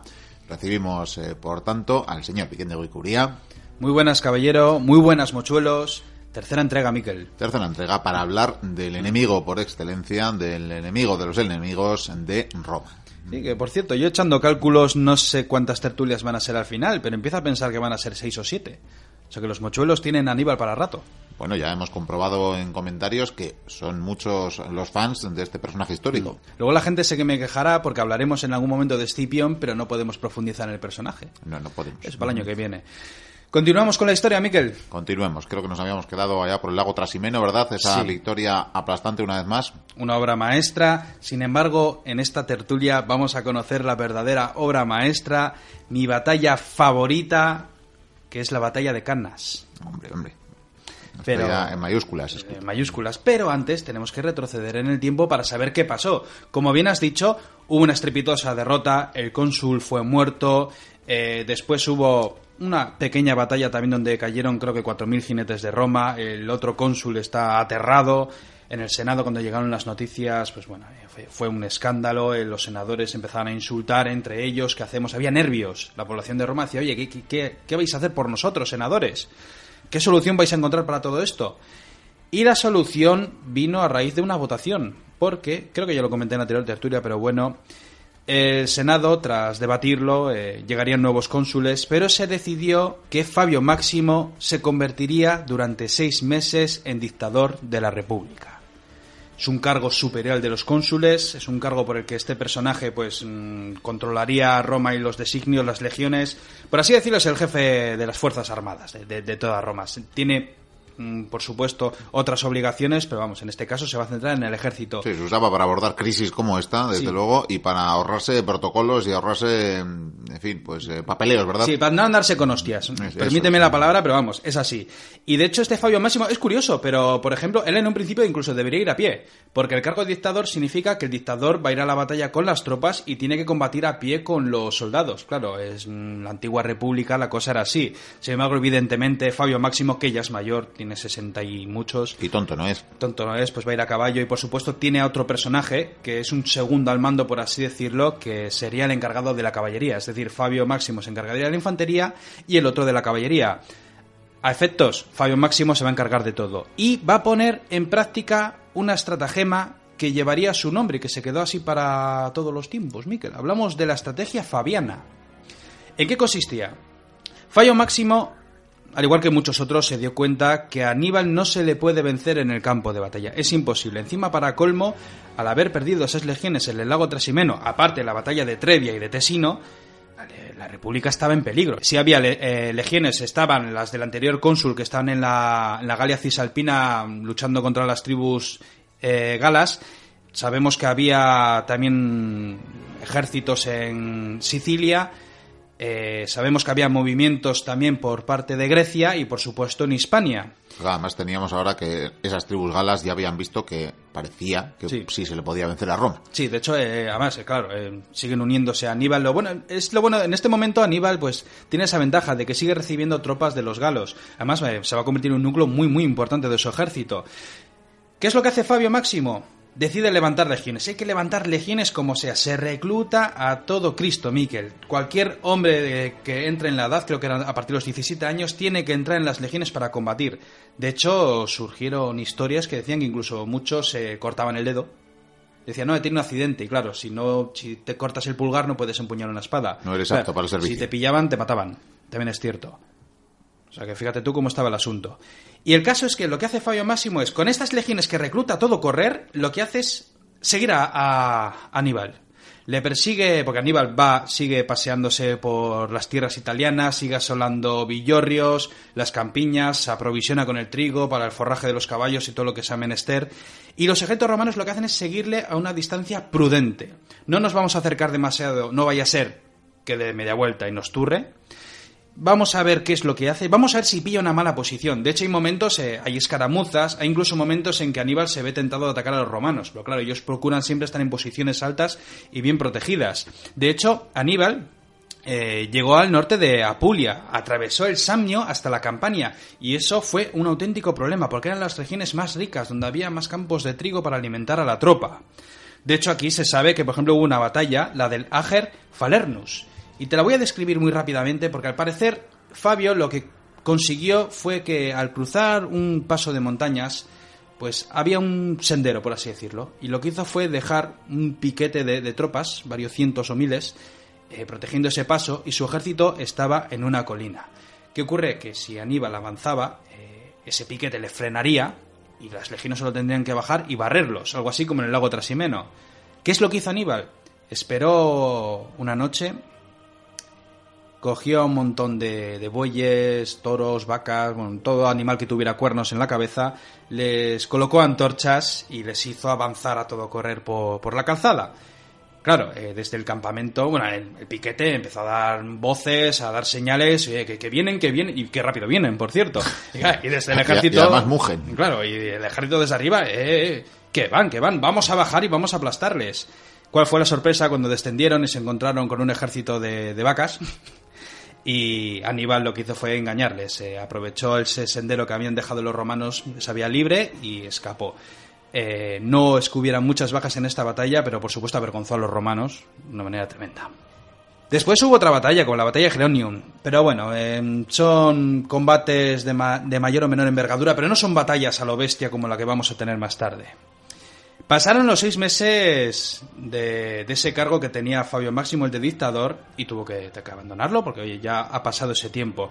Es entonces cuando, bueno, se sigue, van a seguir apareciendo cónsules, pero llega el momento más importante, porque el Senado ha elegido dos nuevos cónsules. Lucio Emilio Paulo y Cayo Tenencio Barrón. A Cayo Tenencio Barrón siempre le he tenido como un infame. Y hoy, pero hoy voy a poner dudas sobre este personaje. Igual no fue un infame, Miquel. Bueno, vale, vale. Tomaremos nota. Y, ya verás por qué. Bueno, cada uno de estos cónsules, para empezar, lo que recibió fue un ejército doble. Es decir, ¿te acuerdas que un ejército consular tenía dos legiones? Esas dos legiones con sus correspondientes alas, que son las tropas aliadas, que formaban un ejército de alrededor de 20-25 mil, con aliados, auxiliares y lo que se tercie, ¿no? Pues cada uno de estos ejércitos consulares tenía cuatro legiones. Esto ya se pone interesante. Es decir, que en esos seis meses, Fallo Máximo, por cierto, muy atacado en el Senado, eh, lo que consiguió fue tiempo. Lo cual era vital, porque sí, eh, Aníbal les estaba avergonzando, les estaba arrasando los campos, pero Roma se estaba pertrechando, estaba levantando legiones, pero una barbaridad de legiones. Luego tuvieron que enviar algunas al norte, bueno, se las desplegaban por todos los sitios, a España no mandaban casi nada. Pero bueno, en fin, que empezaban a brotar legiones. Es lo bueno que tenía Roma, que tenía mucha población con, la, con las ciudades itálicas, por supuesto, que por cierto, las ciudades itálicas van a ser el futuro objetivo de Aníbal. Pero vamos allá con estos cónsules. Había otras dos legiones que fueron a enfrentarse a las tribus de la Galia Cisalpina. Ah, por cierto, uno de los que atacaron a, Fabio Máximo fue el propio Barrón, que por cierto decían de él que incluso su padre era carnicero. Esos ataques que se hacían en el Senado, tu padre era carnicero, en fin, pues lo típico, ¿no? O era panadero, para menospreciarle. Bueno, este Barrón eh, prometía el oro y el moro. Decía que él iba a conseguir una gran victoria y, como para... Pues, pues imagínate, eh, si juntas los dos ejércitos consulares, hablamos de ocho legiones. Esas ocho legiones tienen que aplastar al ejército de Aníbal sí o sí. O sea, casi casi con las sandalias, sin utilizar la espada. Y es por ello que llega el año 216. Por cierto, los anteriores cónsules eh, esperaron pacientemente a que se acabase su periodo sí, el cargo. No intervenimos, que total es más cómodo. Les quedaban dos meses y dijeron, bueno, vamos a esperar. Y cuando ya le tocó el cambio de turno, pues yo creo que felizmente se fueron para Roma a discutir en el Senado, o a lo que fuera. Bien, Aníbal había pasado el invierno en Apulia y lo que hizo fue mantener esa posición observando a los ejércitos de Gémino y Régulo, que en este momento eran procónsules. Cuando los dos cónsules, tanto Paulo como Barrón, eh, llegaron a Canas, llegaron al parecer una semana más tarde que Aníbal. Es decir, que Aníbal ya les estaba esperando, porque, claro, había recibido informes. Eh, lo de recibir informes, a ver, en esta época la verdad es que se enteraban bastante mal de las cosas, pero claro, cuando hablamos de ocho legiones, pues sí, te enteras. Y él lo que hizo fue situarse en el territorio de Canas. Cuando los cónsules eh, vieron las posiciones de Aníbal, lo que hicieron fue perseguirle con mucho cuidado, acampando a unas seis millas de distancia. Y aquí viene algo terrible para mí. Yo en esto siempre lo he criticado. A los griegos les encantaba, pero esto de alternar el mando democráticamente. yo creo que en la guerra esto es un fallo, es un error. A los griegos en maratón, por suerte, les salió bien, pero bueno. Pero el mando de las legiones se repartía en días alternos. Es decir, un día le tocaba a Paulo y otro día a Barrón. Dice la historia, más bien y quizás la leyenda, que al parecer Paulo, eh, que era un cónsul muy, muy, muy inteligente, pero un buen estratega, casi casi al nivel de los escipiones, eh, mantenía el temple, mantenía la compostura, eh, la cautela, Decía, sigamos a Aníbal, no, no nos acerquemos demasiado, vamos a ver si comete un error, vamos a, machacarle, vamos a intentar privarle, atacarle a los, a los que forrajean los caballos. Mientras que Terencio Barrón, al parecer, lo que dice la historia es que lo que quería era la gloria y que el día que le toque el consulado ir a arrasar y que le hagan un gran triunfo. ser el liberador de Roma. Ten en cuenta que ya muchos senadores no querían combatir contra Aníbal, aunque claro, después de tantos legionarios en pie, pues más de uno diría, mm, igual es el momento de que me toque a mí el consulado, vencer y llevarme yo la gloria, porque el que gane Aníbal evidentemente tendría tanta gloria como el que venció a Pirro. Que bueno, lo de vencer a Pirro, bueno, fue, fue una batalla. Entonces aquí empiezan los problemas, porque para empezar eh, Aníbal tenía muchos problemas con el suministro, porque el territorio pues no ofrecía demasiado y lo que pasó es que fueron sucediéndose los días y se estaban observando. Nos encontramos con un río y uno de los campamentos está en un lado y el otro está en el otro lado del río. Como Aníbal ya se estaba aburriendo de la situación, al parecer decidió pasar a la otra orilla del río. Entonces nos encontramos que los ejércitos están enfrentados, hay un río que lo tiene, en este caso Aníbal lo tiene a la derecha, y en el otro lado hay otros dos pequeños campamentos, ¿vale? Y se siguen observando, comienzan algunas escaramuzas, lo típico, Aníbal manda a los númidas a hacer de las suyas contra los romanos, y pues nada, esperan. Hasta que llegó el día 1 de agosto esto, o sea, lo voy a marcar a fuego, o sea, el día 1 de agosto y el día 2 de agosto del 216 a.C. lo tenéis que tener grabado en la mente. Aunque todavía no se llamara agosto, pero eso es pero, sí, es verdad, pero bueno. Ese día 1 de agosto, Aníbal lo que hizo fue desplegar su ejército. Lo desplegó con toda su cara, echándole morro. Y al parecer, dicen que ese día, ese 1 de agosto, era el turno de Paulo. Y Paulo no quiso luchar. Pero aquí hay muchas dudas. ¿Sabes por qué? Porque dicen que Paulo, como bien te he dicho, al parecer no quería combatir. Y Barrón sí. Sin embargo, el día que supuestamente le tocó a Paulo el mando, se había acercado tanto al ejército de Aníbal que era imposible ya retroceder en un principio, era ya muy complicado. Y entonces hay quienes dicen que o bien Paulo también quería combatir, es decir, que los dos cónsules se habían, se habían puesto de acuerdo, o que el mando hubiera estado al revés. Pero tampoco encaja muy bien porque sabemos que el día de la batalla fue Barrón el que combatió. Paulo no quiso luchar. Llegó el día del 2 de agosto. Por cierto, eh, los romanos no lo saben, ya lo he dicho más veces, pero están luchando en el territorio que ha elegido Aníbal y en las condiciones que ha elegido Aníbal. Como siempre. De hecho, Aníbal se aseguró de tener el sol en la espalda. Importante, sobre todo en verano. Ese 2 de agosto, Barrón forma el ejército y cruza el río. Pasa al otro lado del río con su ejército, es decir, que anda en, en paralelo a las fuerzas de Aníbal. Dejó, Paulo, en este caso, dejó a 10.000 soldados protegiendo el campamento. Y entonces los romanos empezaron a formar. Aníbal, viendo los movimientos de los enemigos, comenzó también a movilizar su ejército, cruzó el río utilizando a honderos y lanceros como una pantalla. Empezaron a girar ambas fuerzas en paralelo y empezaron a formar al otro lado del río. ¿Cómo formaron estos ejércitos? Aquí voy a dar números, son bastante aproximados, yo creo, pero bueno, como siempre digo, hay que cogerlo con pinzas. Empezamos con los romanos. Como bien te he dicho, son ocho legiones con fuerzas auxiliares y todo lo que se tercie, ¿no? Nos encontramos con esto. Los romanos forman a la antigua, es decir, van a poner la infantería en el centro y la caballería en los flancos, en las alas, como se suele decir. En el lado izquierdo se sitúa la caballería latina con también caballería aliada que forman 3.600 jinetes aproximadamente, más menos. En el otro lado nos encontramos un grupo de caballería similar que es caballería romana.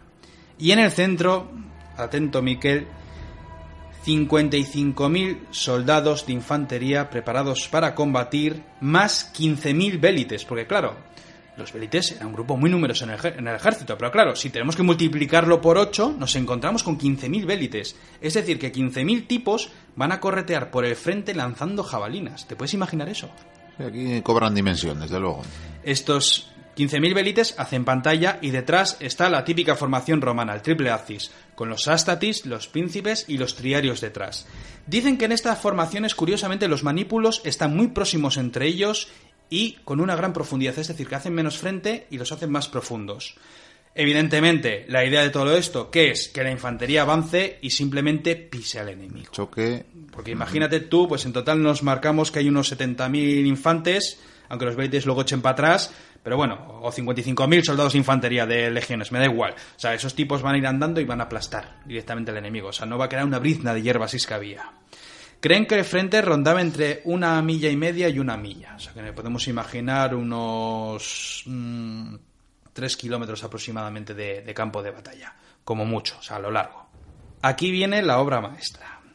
Aníbal, ¿cómo forma su ejército? Hace exactamente lo mismo que los romanos. Pone la infantería en el centro y a los flancos va a poner las caballerías. ¿Qué es lo que hace? En uno de los flancos coloca a los númidas al frente de la caballería latina, la latina y la aliada, al mando de Marval. Aquí voy a hacer los nombres de algunos oficiales, porque Marval era un crack, un fuera de serie. En el otro flanco nos encontraríamos con, con otro grupo de caballería que al parecer rondaban 4.000 galos a caballo y varios miles de hispanos. Podemos pensar 6.000, 6.500 jinetes. Esta caballería la podemos considerar de choque, mientras que la otra, la de los númidas, podemos considerar la caballería cojonera. Cojonera que en cierto modo podría cargar y combatir y retroceder y hacer de las suyas. Y en el centro nos vamos a encontrar con algo que yo creo que hasta ahora nunca se había visto y que tantos generales a lo largo de la historia han intentado imitar. Y muy pocos los han- lo han conseguido, por cierto. Un grupo que sí lo consiguió fueron los Zulúes, por cierto. Cuando lucharon sí, contra los esa británicos. batalla de la que ya hablamos en su día, ¿no? En sí. Vamos allá. Aníbal, ¿qué es lo que hace? Forma en el centro del campo de batalla a los galos y a los hispanos. Pero como llevan tantos meses, algunos años combatiendo bajo las órdenes de Aníbal, ya debe haber tanto colegueo, se deben ya de compaginar también, que incluso los mezclan grupos. Te puedes encontrar un grupo de galos, después hispanos, después galos, después hispanos. Una cosa rarísima, pero al parecer se iba muy bien. Además, una cosa harto curiosa, porque los galos siempre imaginamos que son esos guerreros que se lanzan en avalanchas con sus espadas, sin ropa, pegando gritos, Sin echando espuma. Sí, sin disciplina. Pues vamos a descubrir que cualquier tipo de tropa puede ser muy disciplinada dependiendo de quién los manda y cómo los prepara. Y en medio de esta marabunta de gente nos encontramos que a los dos lados, es decir, a sus flancos, nos encontramos con infantería libia, es decir, africana, armados con escudos y lanzas, muy disciplinados. Las tropas de Aníbal del centro suman 32.000, es decir, que este ejército evidentemente es inferior en número al romano.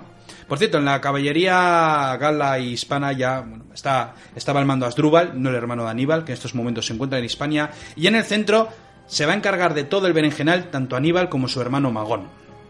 Sin embargo, esta formación tiene algo peculiar, y es lo siguiente. En lugar de formar, hablado de la infantería, ¿eh? una línea compacta, esta línea lo que hace es formar una especie de media luna en la que los extremos está hacia atrás, mientras que a medida que se curva hace el frente. ¿Te lo puedes llegar a imaginar?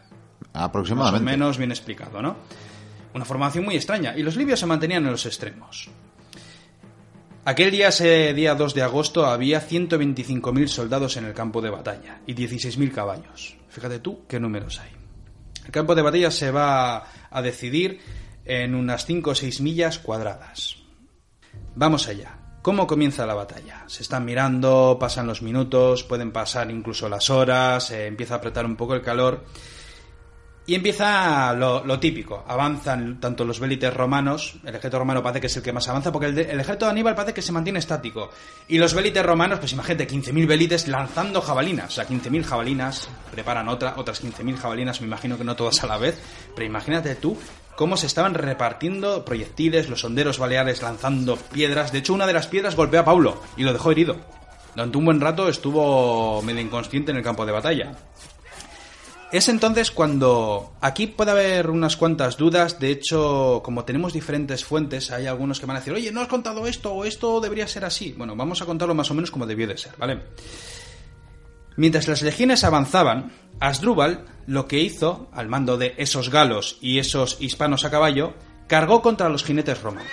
Además, una lucha muy extraña, porque siempre he dicho que los generales odiaban estas batallas de, de caballería porque no sabían quién ganaba.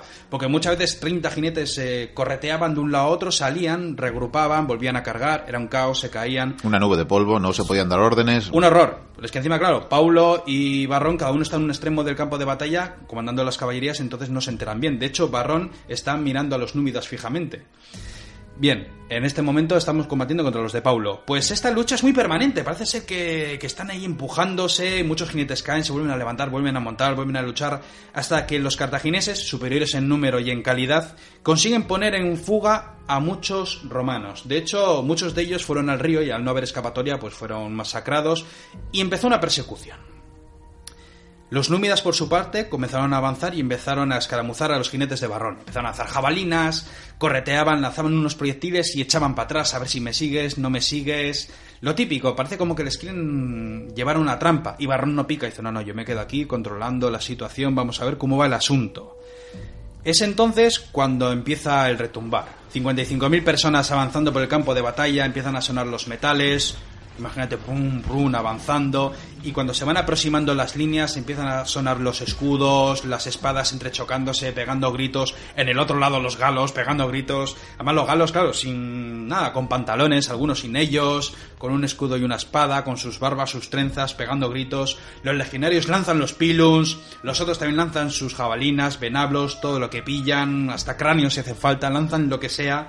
Y al final poco a poco, lentamente, andando paulatinamente, comienza el combate. Empiezan a entrechocar, empiezan a combatir, el combate empieza a alargarse, van pasando los minutos. Además son combates curiosos porque hay presión, pero hay momentos en que parece ser que eh, ambas fuerzas, la línea del frente se detiene durante unos momentos, las tropas retroceden un poco, cogen aire, retiran algún herido, eh, se lanzan algo, se insultan y vuelven a chocar.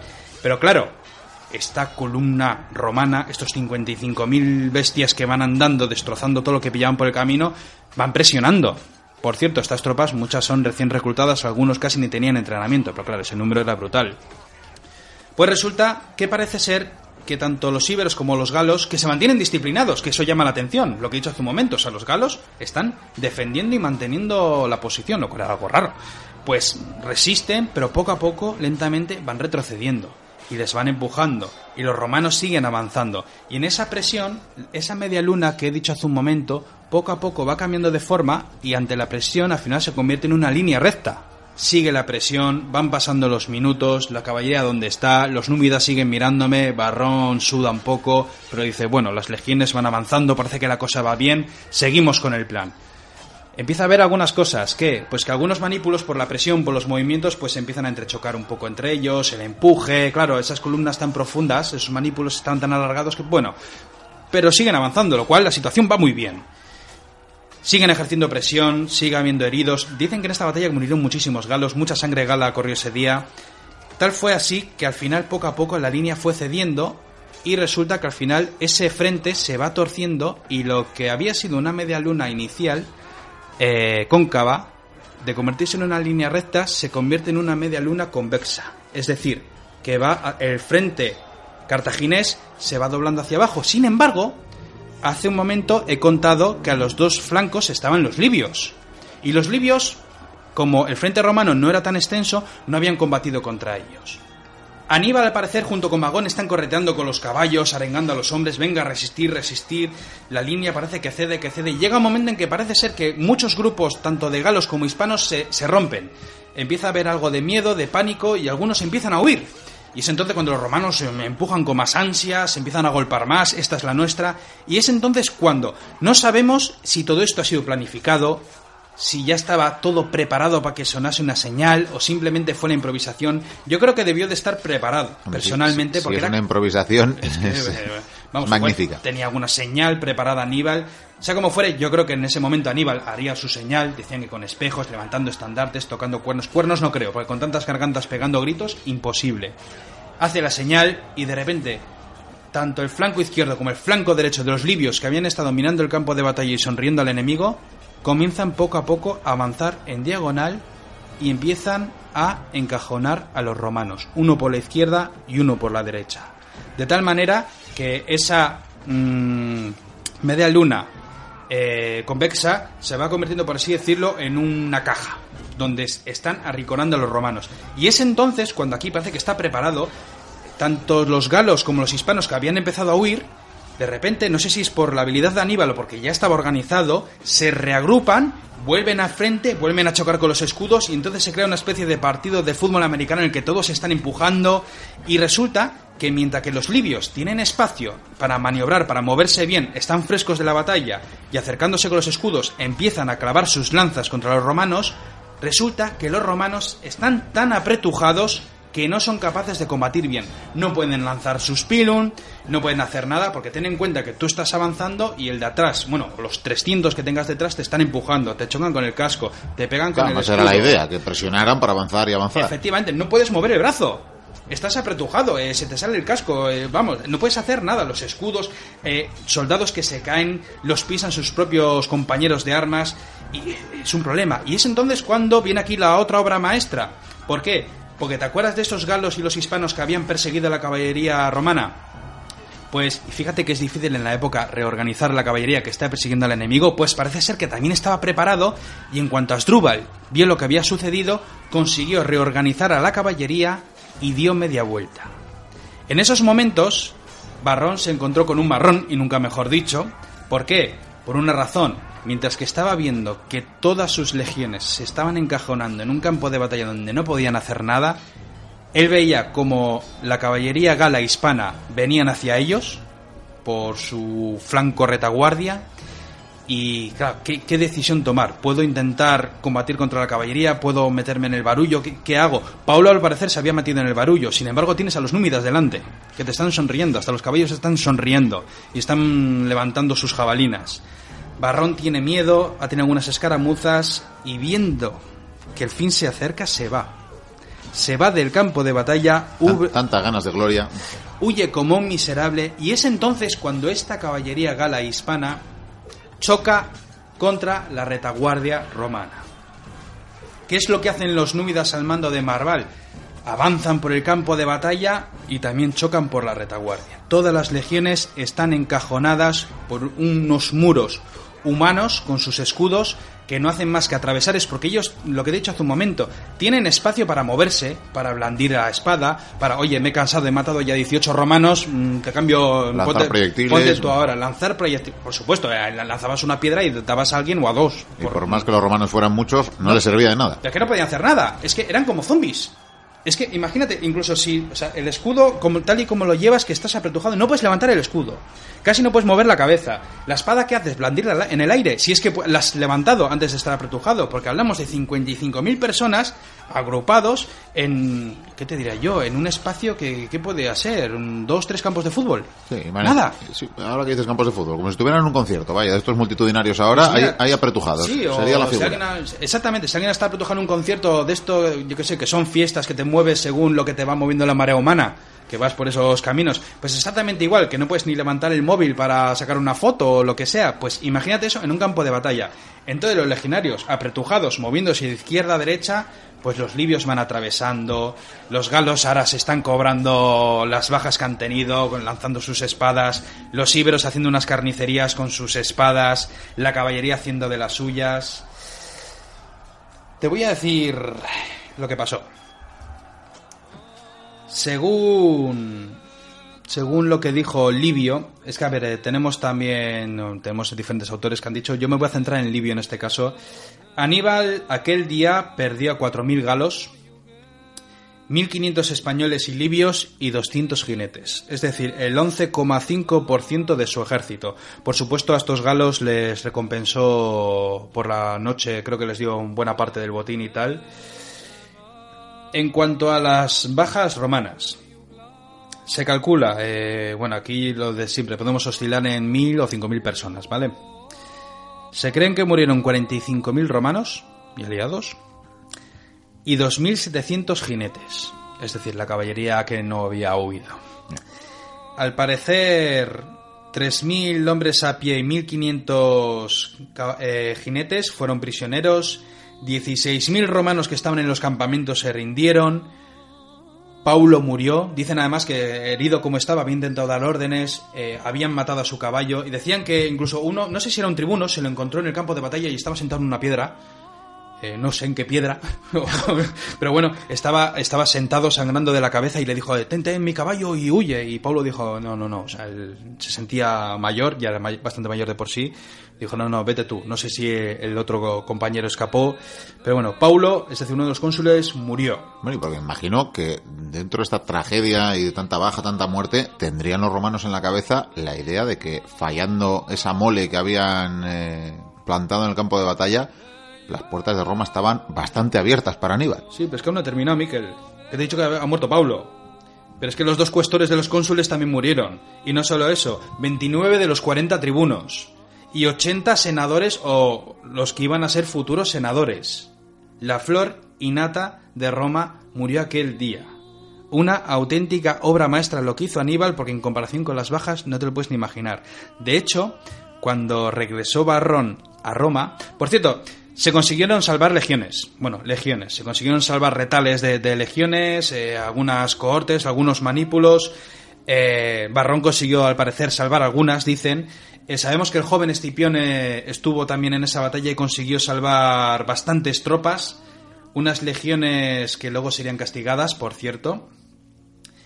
Y tú dirás, ¿a Barrón le castigaron? Pues supongo que no. No. Al igual que a muchos cónsules. Y te voy a decir por qué. Eh, Barrón Marrón, eh, a ver, esto que hizo fue catastrófico. Fue la mayor derrota de la historia de Roma, habiendo utilizado el ejército más grande de la historia de Roma. Aquí se pueden achacar muchas cosas, por cierto. Una de ellas, ¿sabes cuál es? Un ejército de más de 40.000 soldados, mal. Lo de siempre. en la época antigua. Inoperante, ¿no? Inoperante. Casi sale mejor utilizar una parte del ejército y con la otra tenerla para luchar otro día o para flanquear lo que sea, pero no puedes utilizarlo todo. Es que, ¿qué podías hacer tú? ¿Cómo puedes ordenar a 55.000 hombres que maniobren? apretujados. Y con los triarios detrás que son los veteranos, que igual saben un poco más. Es como poner 50.000 tanques uno detrás de otro, ¿verdad? Casi, casi. Pues Barrón llegó eh, cabizbajo, eh, temeroso, me imagino, arrepentido, avergonzado. Y sin embargo, bueno, algunos senadores le, acusaron y tal, pero en general no, no recibió más que unas pocas reprimendas por una sencilla razón, porque hizo lo que se esperaba de todo general romano. Y es que los para los romanos, o sea, un general romano debe ser alguien cauto, eh, debe ser alguien que, hace bien las cosas, que monta los campamentos y tal, pero que si se presenta la oportunidad de batalla y luchas, pues que está bien aunque pierdas. Porque los romanos tienen que ser valientes. Y lo voy a dejar aquí, no voy a contar nada más sobre lo que sucedió después, porque me gustaría dejarlo para la semana que viene para hablar lo que te he dicho al principio de la tertulia, un poco sobre el panorama de lo que está sucediendo alrededor de estas guerras púnicas y de las consecuencias que tuvo, por supuesto, esta batalla, porque no olvidemos que están, hay otros, otros campos de batalla más allá de la península italiana. Bueno, perfecto, pues lo dejamos aquí, esta tercera entrega de los enemigos de Roma dedicados a Aníbal en esta guerra, entre las guerras, ¿verdad?, eh, de la antigüedad, de, la joven todavía república, pero que desde luego estaba haciéndose mayor a, a marchas forzadas y a duros golpes. Así que lo dejamos, no sé si para la semana que viene, ¿qué decías? Pero desde luego para la próxima. cuando se pueda, sí. Eh, ya sabéis, mochuelos, 2 de agosto, la batalla de Canas, ahí podemos hacerle un homenaje cuando llegue el verano. Perfecto, pues seguimos con el programa.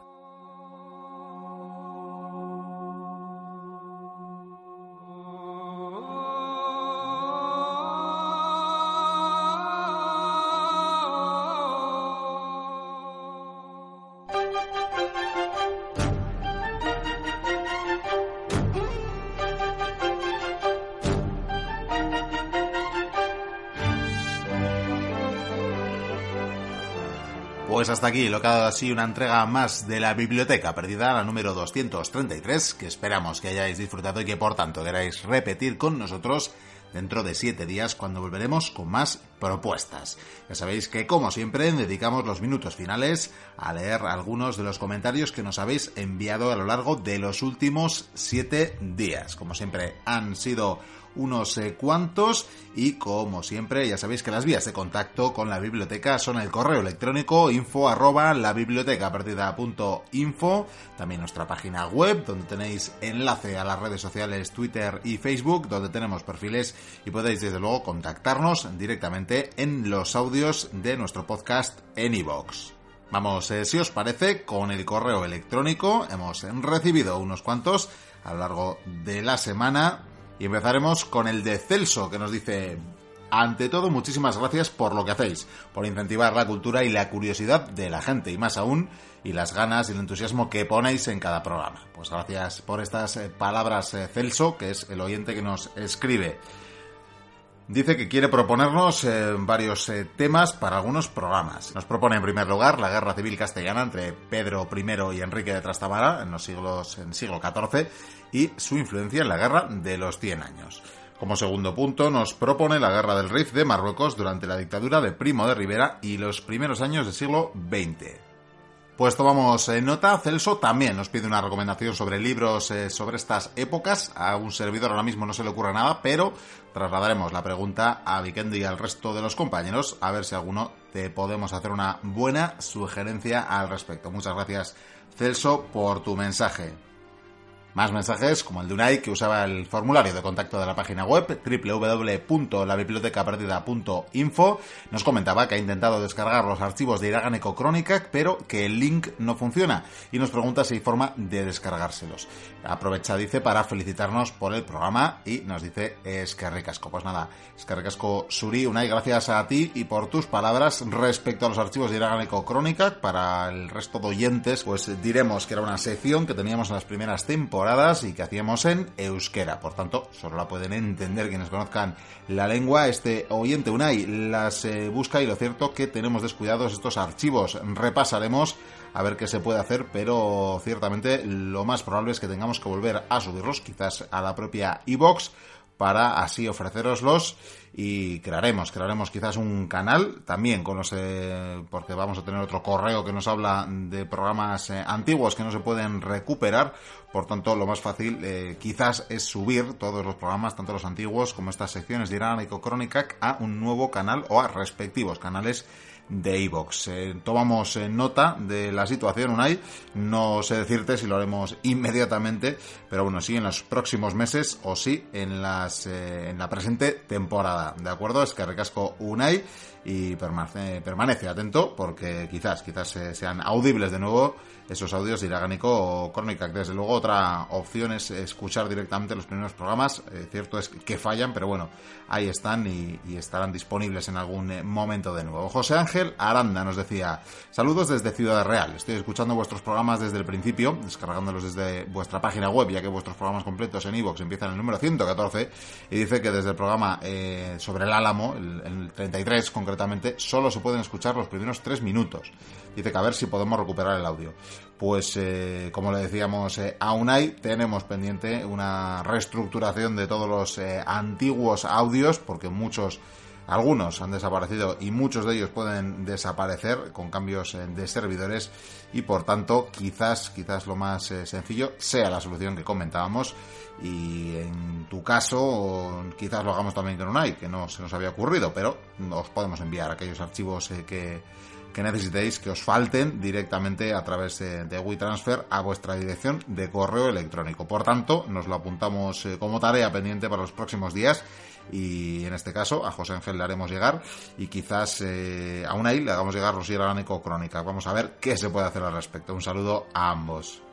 Nos vamos ya a las redes sociales para ver más mensajes como el de Ma1950, que hacía un comentario respecto a las eh, películas, a la tetralogía de Indiana Jones. Decía que en vez de hablar de cuatro películas deberíamos hablar de tres más uno. Un eh, saludo a este oyente, también a Paco Ruiz, a Ana María, a Fran Alarcón y a Pablo Cachafeiro, estos últimos nuevos seguidores del canal de la biblioteca del perfil en Twitter, Revolución Ya, que difundía nuestros audios, Luis Miguel Sánchez, que hacía otro propio, o que hacía lo propio, mejor dicho, a nuestro compañero Peyo Larriaga, incluso vamos a mencionarle a Dani P, que decía ganas de llegar a casa para seguir con eh, Momodura y en todo caso decía que mientras tenía unos cuantos programas de la biblioteca perdida. Pues nada, un saludo, esperamos que cundiera ese camino.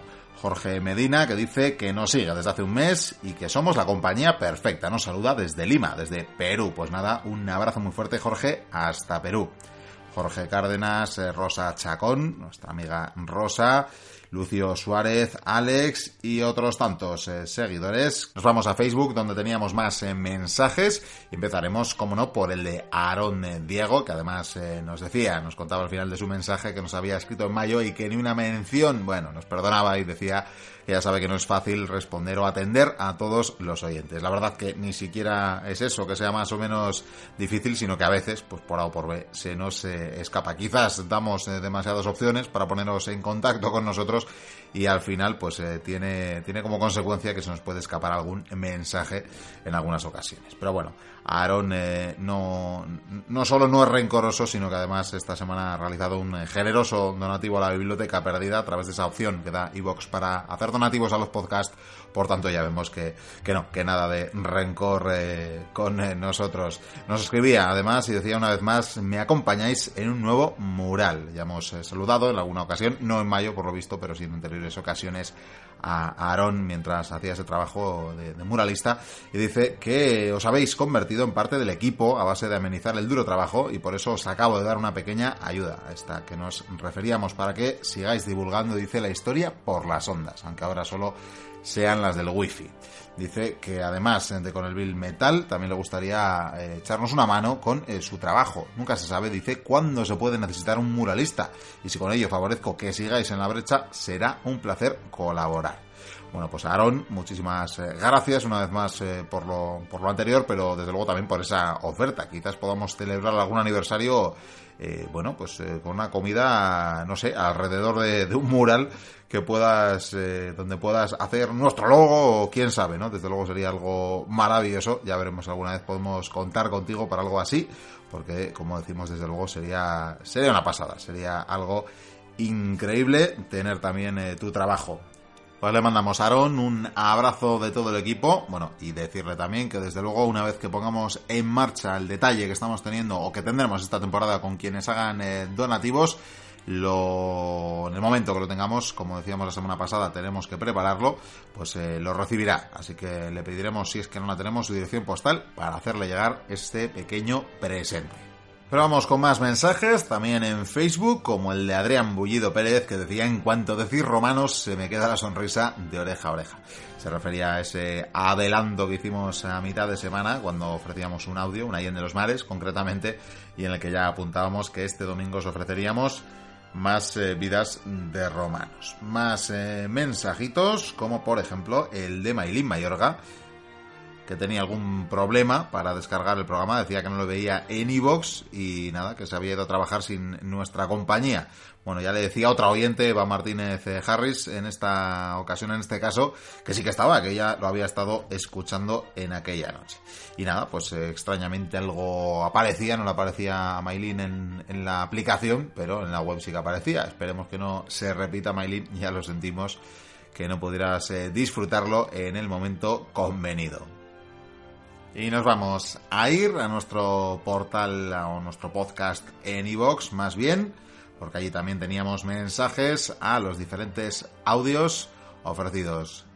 Destacar, por cierto, la buena acogida que está teniendo esta temporada en eh, en iVoox, la nueva temporada de la Biblioteca Perdida Estamos eh, ya otra vez en el top 50 en el ranking y esto desde luego es eh, todo un honor y es gracias a que compartís, a que escucháis, a que descargáis los audios, a que le dais a me gusta y a que os suscribís al podcast. Por tanto, es un trabajo colectivo de todas y todos los mochuelos. Muchísimas gracias por ello.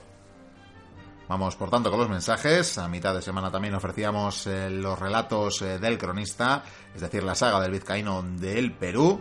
En esta ocasión, la compilación, es decir, un audio de más de 5 horas con todas las entregas, audio que agradecían oyentes como Tarraconensis, que decía que lo estaba esperando, como Antonio Jiménez, que decía buenísimo, gran trabajo, como André Didier, que decía infinitas gracias muchachos, como Enrique el Navarro, que decía ya queda poco para el libro, y como otro oyente anónimo, que decía simplemente maravilloso y gracias. Pues nada, gracias a vosotros por vuestras palabras. Ciertamente lo del libro, seguimos trabajando en ello, además ahora es un servidor quien tiene mucho que ver al respecto, pero bueno, lleva, lleva su trabajo, ofreceros un eh, producto digno de la leyenda del vizcaíno, por tanto tened eh, paciencia que acabará llegando y podréis tenerlo en vuestras manos. Y respecto al último programa, teníamos eh, comentarios de muchos mochuelos, como Upiki, que como no ya se plantaba en guardia. Oriel Cedeño nos decía muy buenos programas y nos saludaba desde Panamá. Pues hasta Panamá le devolvemos un caluroso abrazo de todo el equipo. Santiago Ángel decía, gracias por vuestros comentarios y sobre todo por vuestros programas, que son muy amenos. En cuanto a la opción de hacer un audiolibro, decía que no se refería a esto, sino a una recopilación. Decía que Goikuri es un gran narrador, así como el autor de las crónicas, insuperable. Pues nada, Santiago, no pretendíamos tampoco hacer polémica al respecto. Decíamos que ciertamente están las compilaciones del Vizcaíno, ya ahora mismo están todas en un solo audio o por capítulos. Ahora mismo comentábamos que esta semana se ha ofrecido la tercera. Más mensajes, como el de Darío Huertas, que decía, qué gran programa, bibliotecarios. La biblioteca perdida tiene su objetivo y Memorias de un tambor otro distinto. Bueno, ya veis que sigue dando el tema de sí, que sigue dando el tema de sí. Decía sobre todo para los ibéricos. Yo creo que los mochuelos elegimos lo que escuchamos y no necesitamos hacer confrontación entre dos, entre dos programas completamente distintos. Un saludo. Pues efectivamente, Darío, eh, cada mochuelo, perdón, cada oyente puede elegir eh, qué quiere escuchar. Pero bueno, en todo caso, decir que, que, tampoco ha habido polémica y que no había confrontación ni mucho menos entre, entre los dos programas. Probablemente desde el podcast Memorias de un Tambor ni siquiera tengan eh, noticia de, de, esto. Es sencillamente un comentario de un oyente en el que nos pedía opinión al respecto. Pues eh, hizo que, como hacemos con el resto, lo leyéramos y por tanto se haya arrancado toda esta oleada de mensajes, confrontados en este caso. Si ha habido confrontación, ha sido entre las opiniones de los oyentes, no desde luego entre los eh, podcasts. Ser Castejo nos dice, muy bueno, me ha gustado mucho el espacio de la antropóloga. Por eso quería preguntaros si hay algún libro sobre el que pueda leer acerca de los orígenes del cristianismo, de qué otras religiones se nutre, en fin, una bibliografía sobre lo que se ha hablado en el apartado. Pues eh, la verdad que Noemi tenía alguno en su haber, así que le vamos a preguntar, le vamos a pedir y volveremos, volveremos a este comentario porque ya se nos acumulan las mm, peticiones eh, sobre libros en este programa. Ana María, Ana María, nuestra amiga de Andorra, que nos dice interesantísima la historia de los condotieros, sois unos narradores natos y encantada de volver a escuchar a Noemi. Me encanta su sección y sus lecciones de antropología y la historia de Camille Claudel. Vamos a investigar un poco más sobre sus obras. Nos ha picado la curiosidad, dice. Pues nada, esto es lo mejor, ¿verdad? Que os podamos hacer en una sección tan breve como Nubes de Papel. Eh, despertar la curiosidad sobre un personaje histórico y que luego seáis vosotras y vosotros quienes desarrolléis una pequeña investigación o busquéis bibliografía al respecto. Nos manda un besico, dice, y un placer aprender con vosotros, dice Ana María. Joanes Carolus, otro habitual mochuelo, dice, parece que el audio sobre los condotieros ha envejecido bien, como los buenos vinos. Muy interesante la sección de antropología. Es importante el saber establecer relaciones entre diferentes culturas. Yo creo que nos ayuda a entender nuestro mundo. Gracias, dice, gracias a ti, Joanes por seguirnos. Jorge Sánchez, que dice, ¿cómo se la traen estos condotieros? Una razón más para llamar a aquellos años la edad oscura que contraste con los años de la Pax romana. Dice que le encantó el programa y que espera el fin de semana para escuchar el próximo. En relación al nuevo formato, está muy bien, sobre todo la lectura de los mensajes. Al que no le guste, simplemente que pare la reproducción y todos contentos. Nos saluda desde Lima. Pues nada, esto es a... también hubo una pequeña polémica entre oyentes que a los que les gusta estos minutos finales con mensajes y a otros que no tanto, pero ciertamente, como bien apunta Jorge, con dejar de escuchar en este extremo del programa sería más que suficiente. Volgan, otro oyente, nos dice nueva temporada que arranca con mucha fuerza. Nuestra antropóloga es una crack, una garantía de buen programa. Sobre la novedad de las piezas musicales, a mí me gusta mucho, aunque me encantaría si después pudierais decir de qué películas son. Pues nada, esto se lo daremos a Vikendi como, como qué hacer, porque es de su mano. Así que le preguntaremos, por lo menos de vez en cuando, que nos hable de qué músicas ha ofrecido o hemos ofrecido en cada programa. Más mensajes, como el de Enrique el Navarro, que nos eh, proponía hacer un monográfico sobre Diego García de Paredes. Dice que somos geniales y que esto no pare. Y finalmente Tarraconensis, que se apuntaba a la petición de Enrique. Terminando ya con los mensajes y con los saludos, saludaremos a Pablo Garcaya Cachafeiro, que desde Suiza nos hacía un donativo, no nos dejaba mensaje, pero desde luego le agradecemos muchísimo la aportación. Veremos también si hay manera de hacerle llegar ese pequeño detalle que estamos eh, preparando para esta temporada. Nada más eh, por hoy, esperamos que hayáis disfrutado y que queráis repetir dentro de una semana, porque volveremos, desde luego que volveremos y hasta entonces, sed muy felices. Agur.